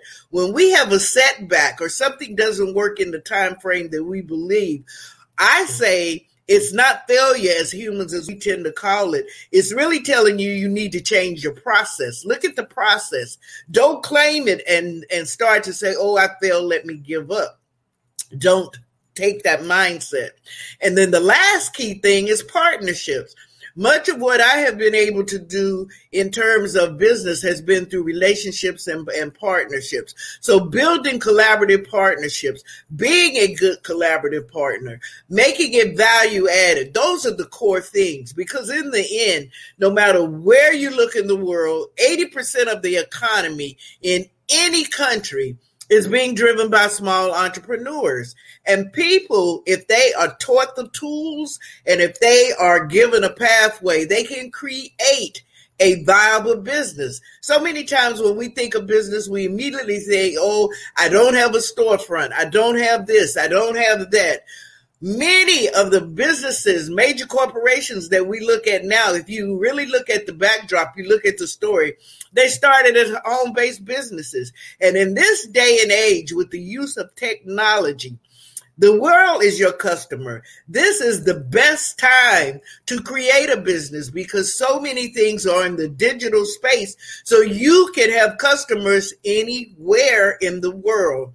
And so people need to if they have not thought about themselves as an entrepreneur, even if you Google it now as I'm speaking, entrepreneur mindset, even if you don't open up a business, you will find that employers are saying they want to hire people with an entrepreneurial mindset because they are looking for people who are looking at opportunities, looking at gaps in the market, and figuring out what kind of product or service can we create to fulfill that. And that's what entrepreneurs do. So whether you open up a business or you work at a business, you need that mindset. You need to be able to think critically. So for young people, especially in this world that we're in, that is so globalized and so technologically focused, thinking about business, thinking about enterprise, and particularly thinking about it from a social enterprise aspect where your business is doing something good that transforms the community, transforms your life. That's one of the most powerful things that you can do. So I just want to share to everyone that has joined us. There is power in entrepreneur in entrepreneurship. There is an entrepreneur inside of you, and that you have the tools, you have the wherewithal, particularly if you choose to be be persistent, that you can transform your community, you can transform the lives of so many others entrepreneurship is the key, especially for women that want to have flexibility and they want to be able to be home with their children, or they just want to have more control over their life. There is power in enterprise, especially in a social enterprise. And so I challenge everyone teach your next generation in your community about the power of entrepreneurship know and understand the tools and take your passion, your purpose, your persistence, and your partnership, and you can create an entrepreneurship experience that will uh, be unforgettable for you and people in your community. Thank you so much for allowing me to share.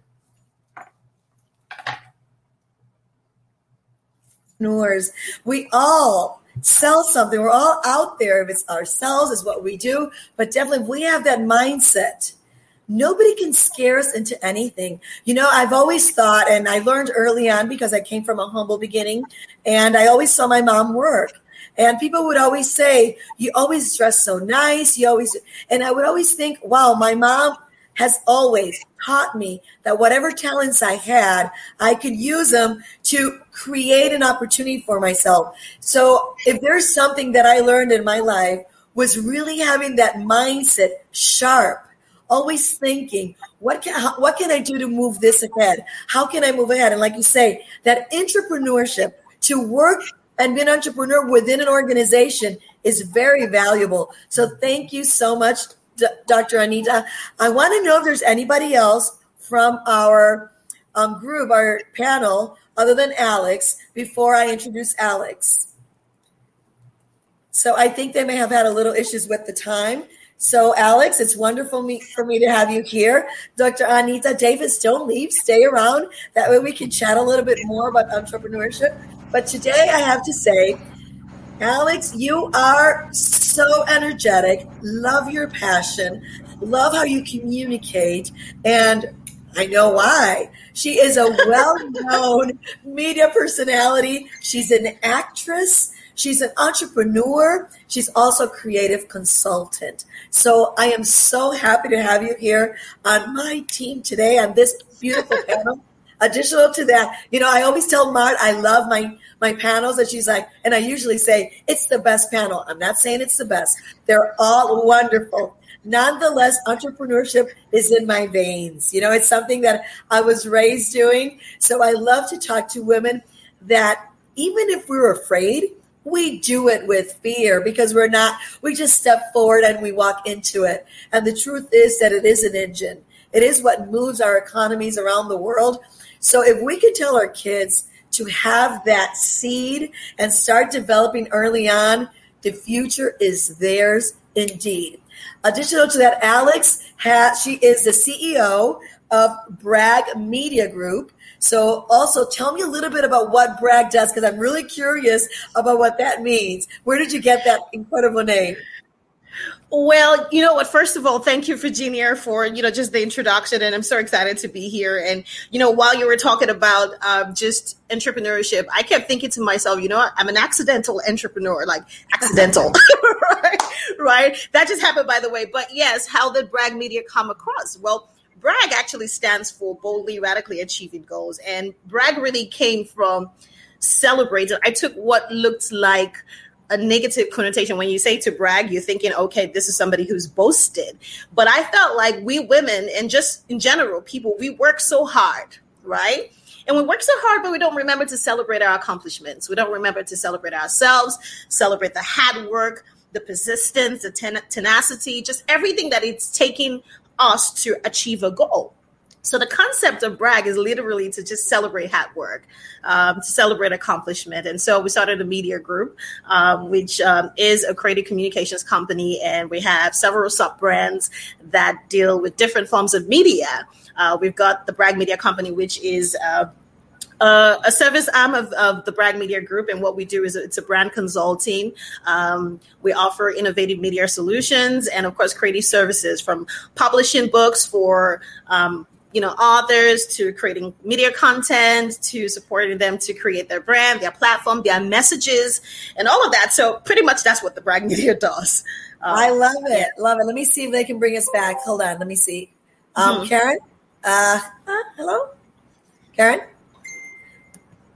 Okay, so here we are. So thank you. Um, so oh, here we are. There. We, so anyway, I'm gonna I'm gonna go ahead with you, but I'm gonna want you to end this panel today. So I just wanted to ask you, Alex, because I was very curious about what brag meant, and you know what? I love it because it is true. We don't really acknowledge what we do. Sometimes we say what everybody else does, and then we forget about our own accomplishments. So definitely love it, love it, love it. Okay, so welcome, Sarifa.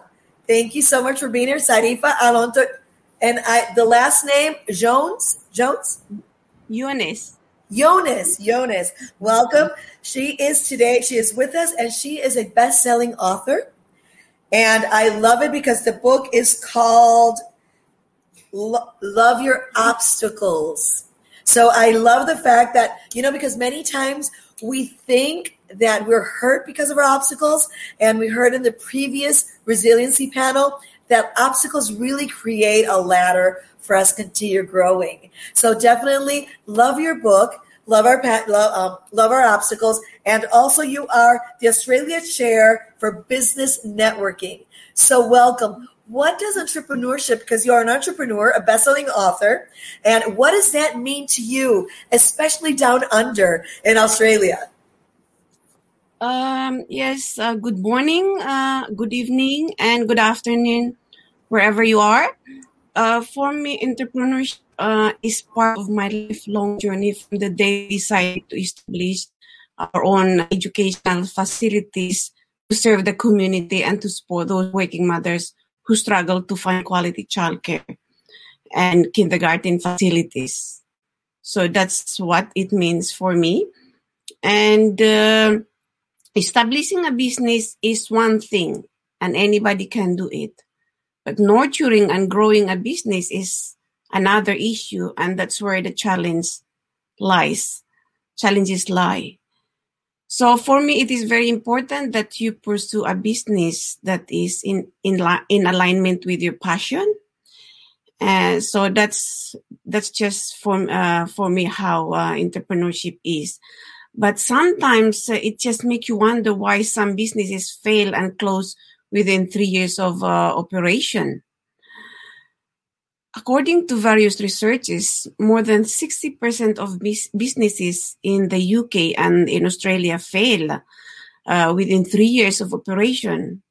And also, um, over 80% of uh, uh, first time European entrepreneurs have failed businesses venture due to cash flow problems and other problems.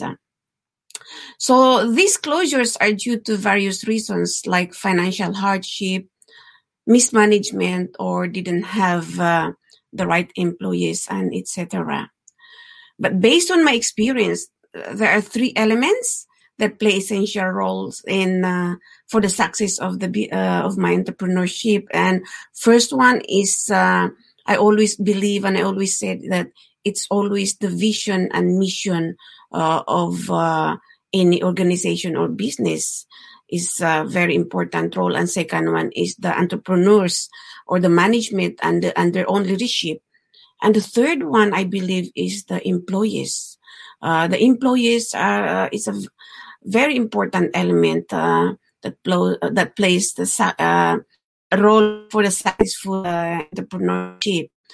And when I say vision and mission, uh, of the business is the very Bible of its operation. And the vision and mission always serves as the fundamental guidelines of the business operation. And every, for me, every employee should be in, in their bone, prac- practicing it, breathing it, reflecting in the practices embedded within them, because the vision and mission uh, is a promise to the clients and therefore needs to be fulfilled and reflected within the operation of the business. And the second one is the management and leadership of a business. So an entrepreneur, entrepreneur must be passionate within the industry so the business can thrive when adversity strikes. And uh, also when you are passionate with the industry, you raise it like you raise a child, that there is longevity. Managing, for me, managing the business is also an art. We are in charge of our employees and we need to deal with their behavior.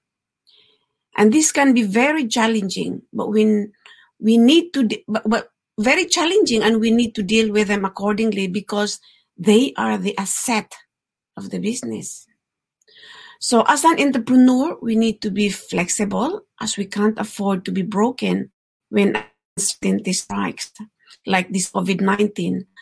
We really need to be ready to face obstacles along our journey.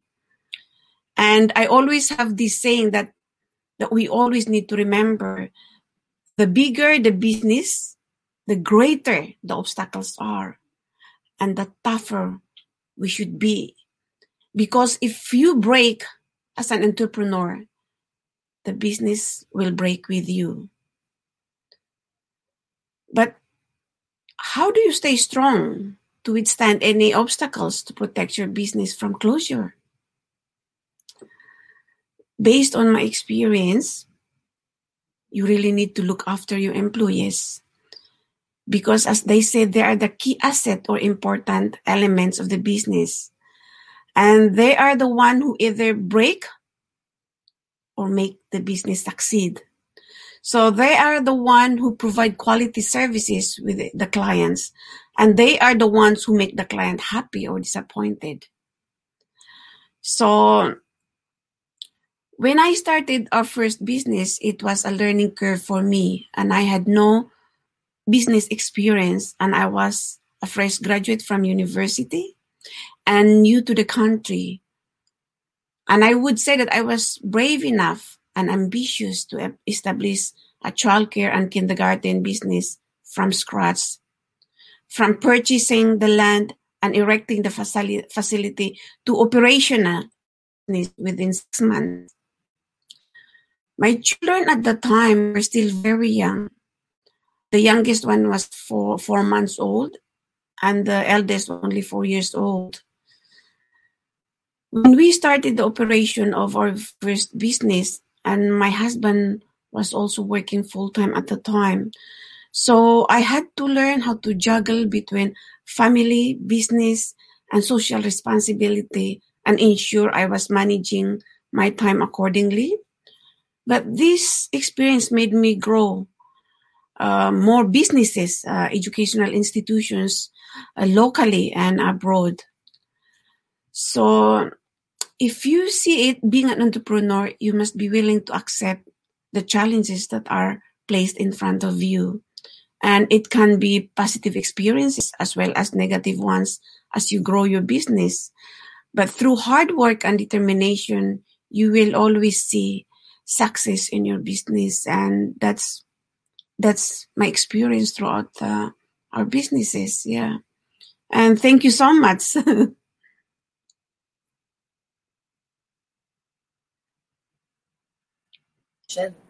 For sure. You know, many times we don't even talk about that, but it has to be established because it's what aligns you with the values. And when you have your employees, when you start recruiting, they need to also be in alignment with your vision and your mission. And leadership has to live that. But it's the only way that we can guarantee that our employees feel appreciated, that they're part of the same project. So thank you so much for sharing that because that is so key when it comes to entrepreneurship and when we're opening a business to bring more people in. Because sometimes it's just me, you know, it's a solopreneur and it's wonderful. But when we really start opening it up to bring employees in and we want them to really take ownership of our business and treat it like we love it, then we also have to have that vision and mission so in place.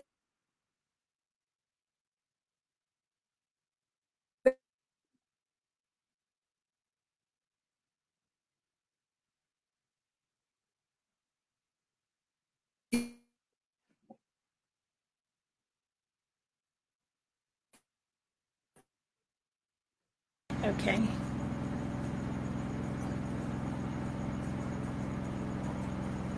Sarifa, do you hear? Do you hear? Do you hear me? Yeah, I could hear you. Hello. Okay. Okay. Hear me? Can you hear She's me? back. She's Okay, she's back thank on. you so Yes. much, Alex. I was like, Alex is there, so I know everything is be okay. So thank you so much. Um, I wanted to know if Dr. Sanja Popovic was there. Um, if not, then we'll go ahead with with Alex. So Alex, now we're going to have some time to talk with you, and then we can all chat. I, I would like you to stay so we can have a, a conversation after this. Um, but Alex, um, you're from Nigeria. Yes, I am. And it's wonderful because what we're hearing when we when we when we all find out and we all want to look into women in entrepreneurship, Nigeria is stepping up there and really guiding a lot of us women that are going into our own business. How does it feel for you to see this incredible growth when it comes to entrepreneurship? I still know that we're underrepresented and definitely underestimated. It's all over. But but the truth is that we are breaking some ground. And you know if we want to look at the positive things in this world and what we're go- how we're moving towards this globalization how does it feel to be a woman empowered in this moment in Nigeria? Well, let me say that it does it does feel good to understand that, you know, women realizing that they have the power to create their future, right? And when we talk about when we talk about uh, empowerment and we talk about parity, we talk about a lot of these things. You think about economic empowerment is is central for women to be able to do more in the community, to have that sort of um, to know that they have the they have the power to be able to establish and and and just basically contribute to the community. So in Nigeria, it's amazing. There are lots of you know women entrepreneurs, um, women understanding, even women in career, you know, professionals who understand that they can have a side hustle, right, or they can you know explore have a second option or that they can invest in opportunities and then they can try entrepreneurship. There are just all forms of ways that women are basically standing up and creating opportunities for themselves. And there's something that Mirelle said that really stood out, I think, in the other panel was where she said she created a seat for herself um, or created a table for herself. And that's what entrepreneurship really is, is understanding that you have the power to create that table and for you to be able to add to the economy, to contribute to the economy. So I will start by saying that first of all, thank you to everything that uh, Dr. Um, Anita shared and, and, and, and shared as well. I was listening to them and just trying to not repeat what they were going to say, um, but thinking about entrepreneurship and understanding how uh, great entrepreneurship is uh, where um, your brand, where your brand, your business, and your behavior align. Um, I think about it in that way. It's like where your brand, your business, and your behavior align. And it's very easy to say, oh, there's a similarity between what's the difference between being an entrepreneur and being a business, you know, just being a business owner. And while for somebody who's a business owner might be more, a whole lot more concerned with you know ROI and and and profit margins and all of that, and of course we want those things. Um, entrepreneurs are really concerned with creating value.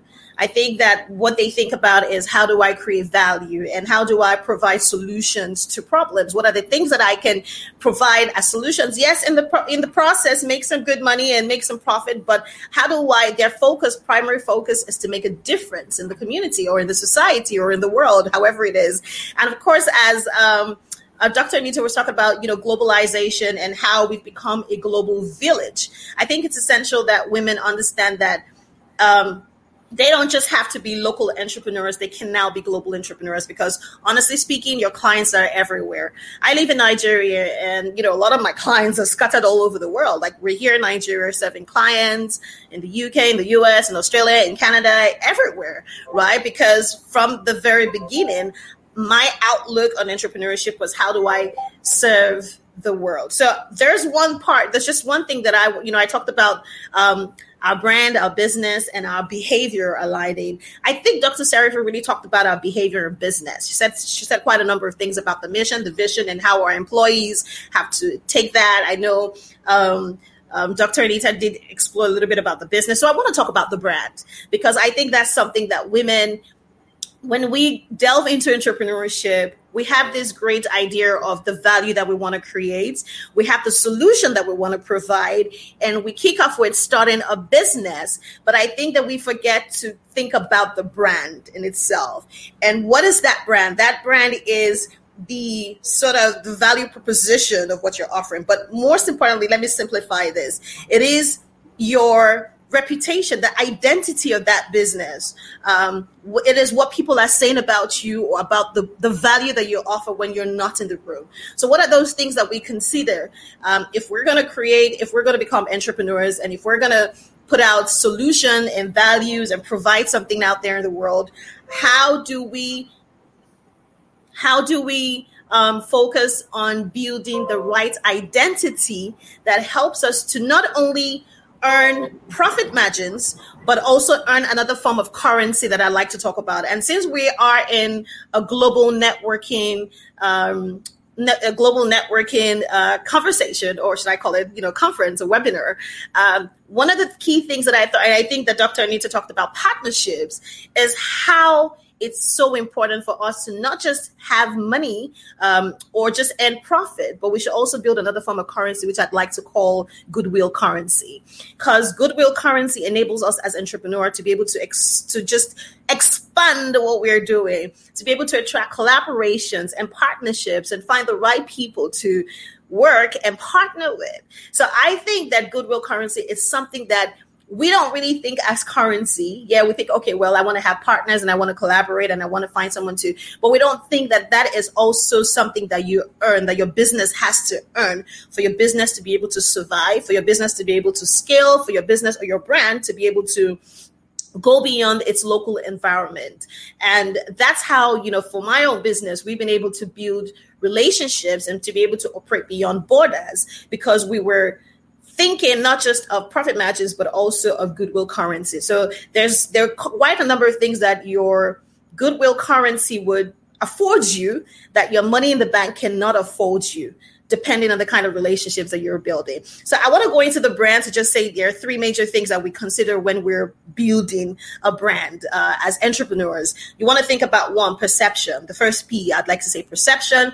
Um, the second P we're going to talk about is positioning, and then the third P is promise, which is the most important thing it's you know perception what perception do people have about the business that you're creating the value you're offering the solution you're putting out there in the world. What is the perception they have about that?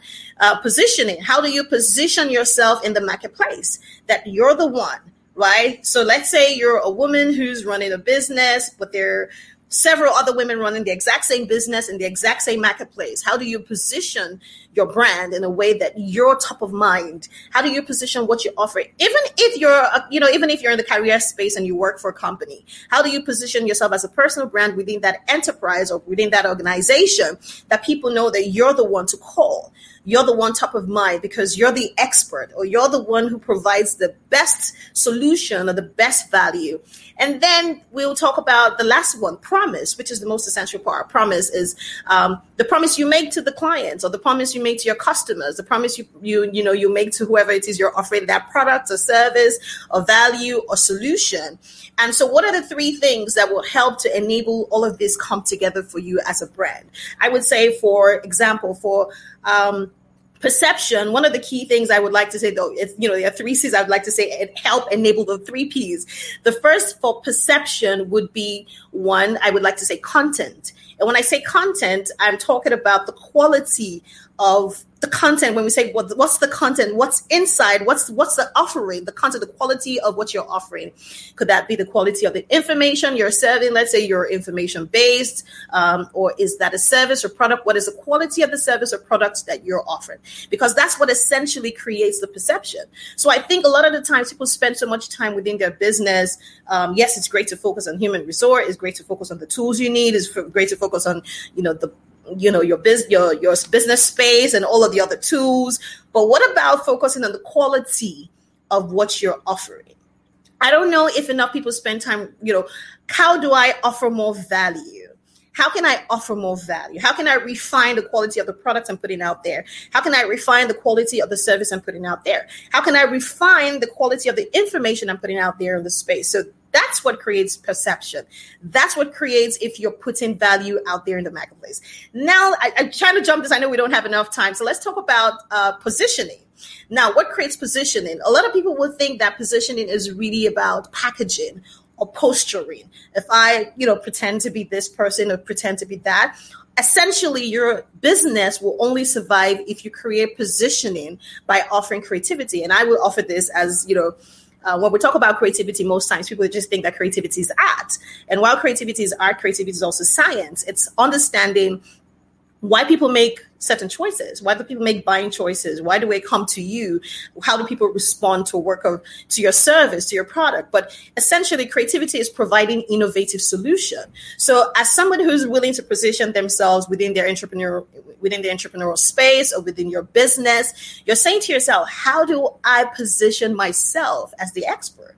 And that is in you providing innovative solution. So there are so many Alex, you know, so many people like Alex in that space. How is Alex different or how will Alex position herself?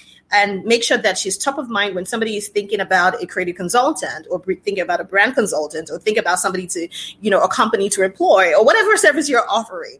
Why do you go for the brands that you buy? Because they position themselves, they find creative ways, innovative ways to stay on top of mind, innovative ways to position themselves as the right um, solution provider. And then we have to go to the last one, which is very, very, you know, is something that really, really means a lot to me. And that's promise. Essentially, what forms the promise is your communication.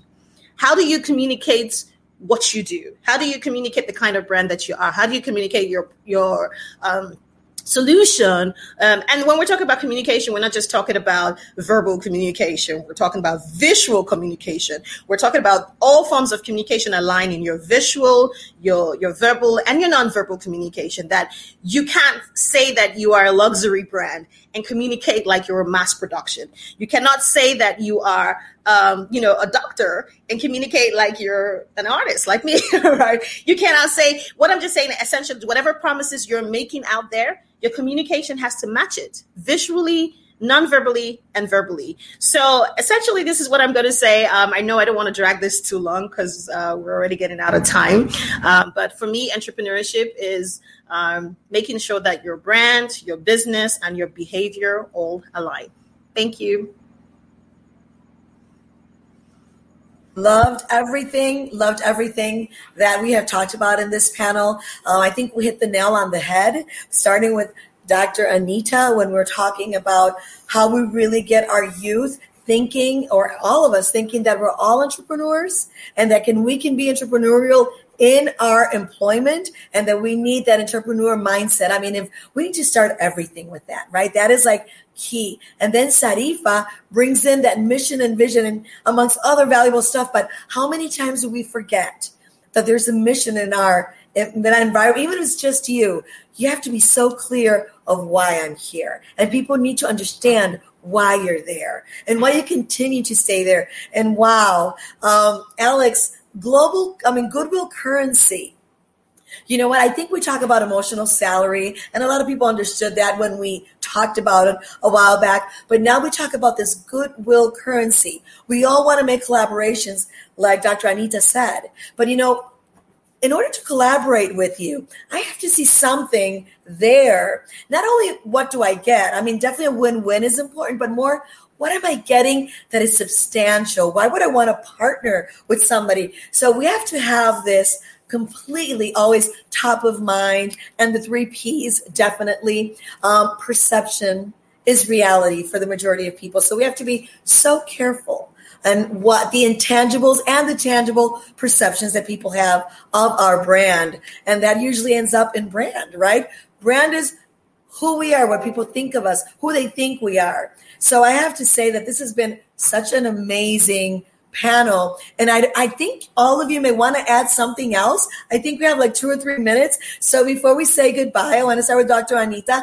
Dr. Anita, before you leave, uh, I would like you to tell us something that will really will inspire somebody to see themselves as an entrepreneur that we all are. Well, I guess I, I would share that all of us have a call for entrepreneurship, but often we're not socialized to embrace it. But I think in the marketplace that we're in, it just will do everybody just wise to embrace that entrepreneurship, that dream. I, I say destiny is calling people, and it, it is. And even if you maintain the job, respond. I know when I was when when I was called to entrepreneurship, I had a, a very wonderful job, a vice president, great money, and people told me I was crazy that I was talking about that destiny was calling me, and I had a higher calling. So people have to realize that just as unique as your DNA is, so is your journey and and uh, your destiny and what you're called to do. And you have to start with leading first and foremost yourself.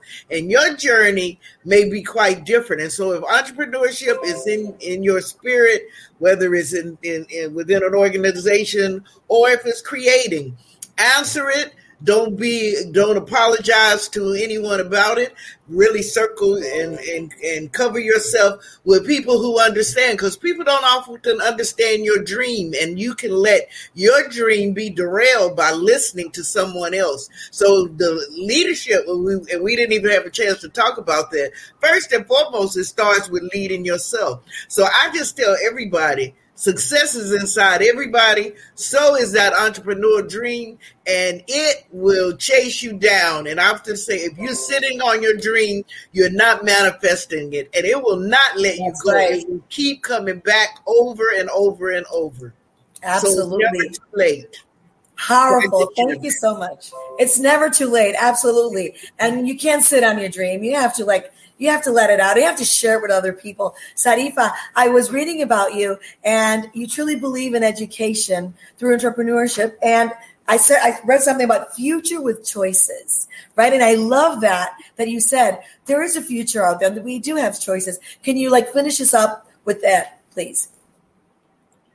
Um, yes, uh, I think for me, education is a very, very powerful tool if you want to change the world as Mandela also said, that uh, that's how powerful education. And uh, we always have a choice. But when you have the proper and quality education, you assure that you have a better future. And it is for me, the education is the experiential, how you educate people. People can be educated in many different Absolutely. ways. It could be a formally educated or non formal education where uh, it's not too late for anybody, uh, where you could learn different skills uh, uh, to enhance your talents and your capability also. And for those young one is uh, going through formal education. When uh, you go through a formal education and you do very well, as my experience when I was young, it was that education was the only ticket I had, and I was not good in anything. But I had to figure out how to study very well, study hard, and consistently do it. And that's what makes me stands out uh, from others.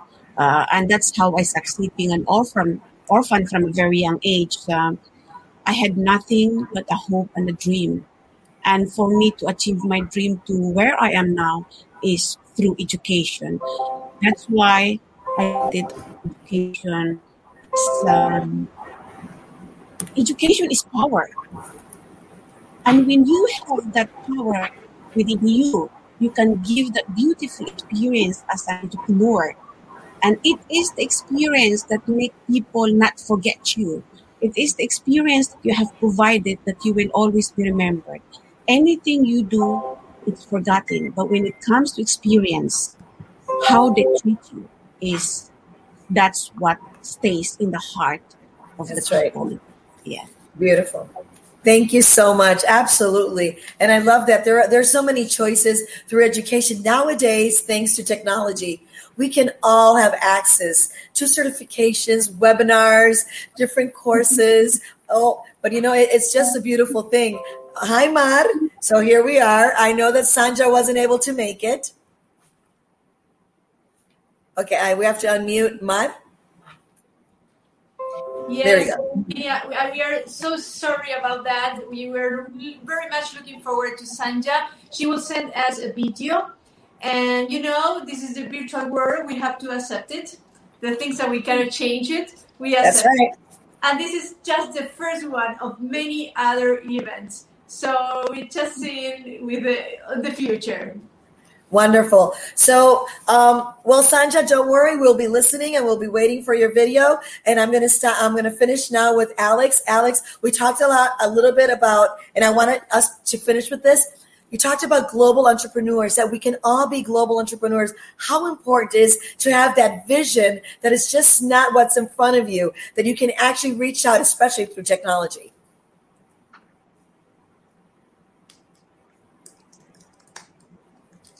Okay, just muting myself. Um, it is very important. It is, um, you know, I'm glad that you asked that question, Virginia. I, I I think it's really important for us to have a global outlook and a global mindset because, like we said, we're in a global village. Let me give you an example. During the pandemic, um, when it happened, um, you know, I was sad to see what happened, and it did affect all of us in different ways. If it did not affect some people's businesses, it did affect us, you know, in the home front with our children. Right. You know, my kid had to stay at home, homeschooling. There was just some way that it affected. Um, but for, for me, from the business aspect, it did not affect me much because I already had digital digitally proved my business in a way that I could operate from anywhere I was and anywhere I am with clients anywhere. So what am I saying essentially? While for a lot of people who ran local businesses who couldn't open up their stores or their shops or go to work, it was a hard time. And for someone like me who ran, you know, digital, you know, who was operating because now it's like I have no land. I have an office in, in, in New York and I have a, you know, place in Nigeria and I'm working with clients all over the world. It's essential that we start to have that global outlook understanding that our clients are everywhere they're online they're near us they're all over the place that we can provide solution and services and value and whatever it is to everyone around the world so i think as women in business in the 21st century in this day in this time we should have that global outlook Thank you, Alex. It's really fantastic what you're saying. Virginia is there. I hope I hope we are, we have lost it. Thank you to all the speakers. I'm here. I'm here. it seems that we are, we are we are coming to an end. Virginia, we are coming to an end. It's so sad. Will you We're hear going- me? Yeah. I, I can, okay, I can hear you now. What? We are coming to an end, unfortunately. Yes, we are. We are. Send us the video after after this event, and we and this is a wrap. Yes, definitely. I want to say thank you to all of you. Um, truly, Alex, th- welcome to the family. This has been absolutely wonderful to have this moment to chat with you. We were not able to share with you earlier um, when we first started, but it was really great having you here with us. Um, and Karen, excellent job. Excellent job trying to manage everybody and all our reception and our signals and everything. Um, so bravo, bravo. pleasure. It takes a village to create these wonderful things. And I have to say, this was a superb event. So, mar thank you for the opportunity and really having us all here sharing this incredible moment. Thank you. thank you mar Thank you, thank you, you, Alex, you for your for your generosity, for your attitude. I hope it's just the beginning. Now you are Yes, you're part is. of the family, so we are going to embrace you with us. That's right. Be I- ready. Uh, Right. know, Karen, Karen, would you like to say goodbye? Uh, thank you so much. And maybe I think that say a woman's leadership is a strength when she helps more women shine. Thank That's you right. so much for this time. Thank you so much for your experience, and it's were very wonderful. Thank you, thank you, Karen, for all your work. You know, we started saying that women in businesses is an issue, is not It's about personal attitude. It's about the private sector. Where are the boundaries? Where is the framework? Is political will? Is legislation? What is it? Certainly, the answers have been a big one, a big axis of with social connections. What we are doing, united women, talking, discussing, debate, events, participated. Don't isolate yourself. And that is the commitment that we take in our team from All Ladies League Global Networking to create a big, big networking of women in which we contribute by building resilience, by personal empowerment that boosts entrepreneurship. And entrepreneurship mindset that is so important. Entrepreneurship could be many shapes. You just take that is for your your culture your attitude and your profession. So thank you to all the amazing speakers for giving us the opportunity to They were great. make this big event so generously solidarity voluntary and with passion that we start also. This passion that drive us to make this event that is the first one on women in businesses in english. We have done it in spanish and we hope we will do more after for the fall so after the summer so thank you all and please you, virginia anything missed No, I think that it was wonderful. It was just such a great moment to listen to all these women and their expertise and their experiences. I want to thank all those moments that we heard about stories, um, stories that really touched our hearts and that really show how we are resilient and we can go through. But I think one of the things that I always say when I end anything that we do is be brave because it's in there. You know, just be brave because you never know who you're inspiring. There's somebody out there that's listening to this today and saying, wow, if Alex did it, I can do this. If Maud is doing this, I can do this. If Karen is doing it. So we're here to really inspire ourselves and inspire others because we're a big, big, big group of women just trying to impact other women. So thank you so much. Thank you all. Thank you all. Thank Bye. you. Bye. empowering See you us next time. your homework don't forget Yes. bye thank you Bye bye. bye bye Thank you, Karen. You were great. Pleasure, Le espectacular.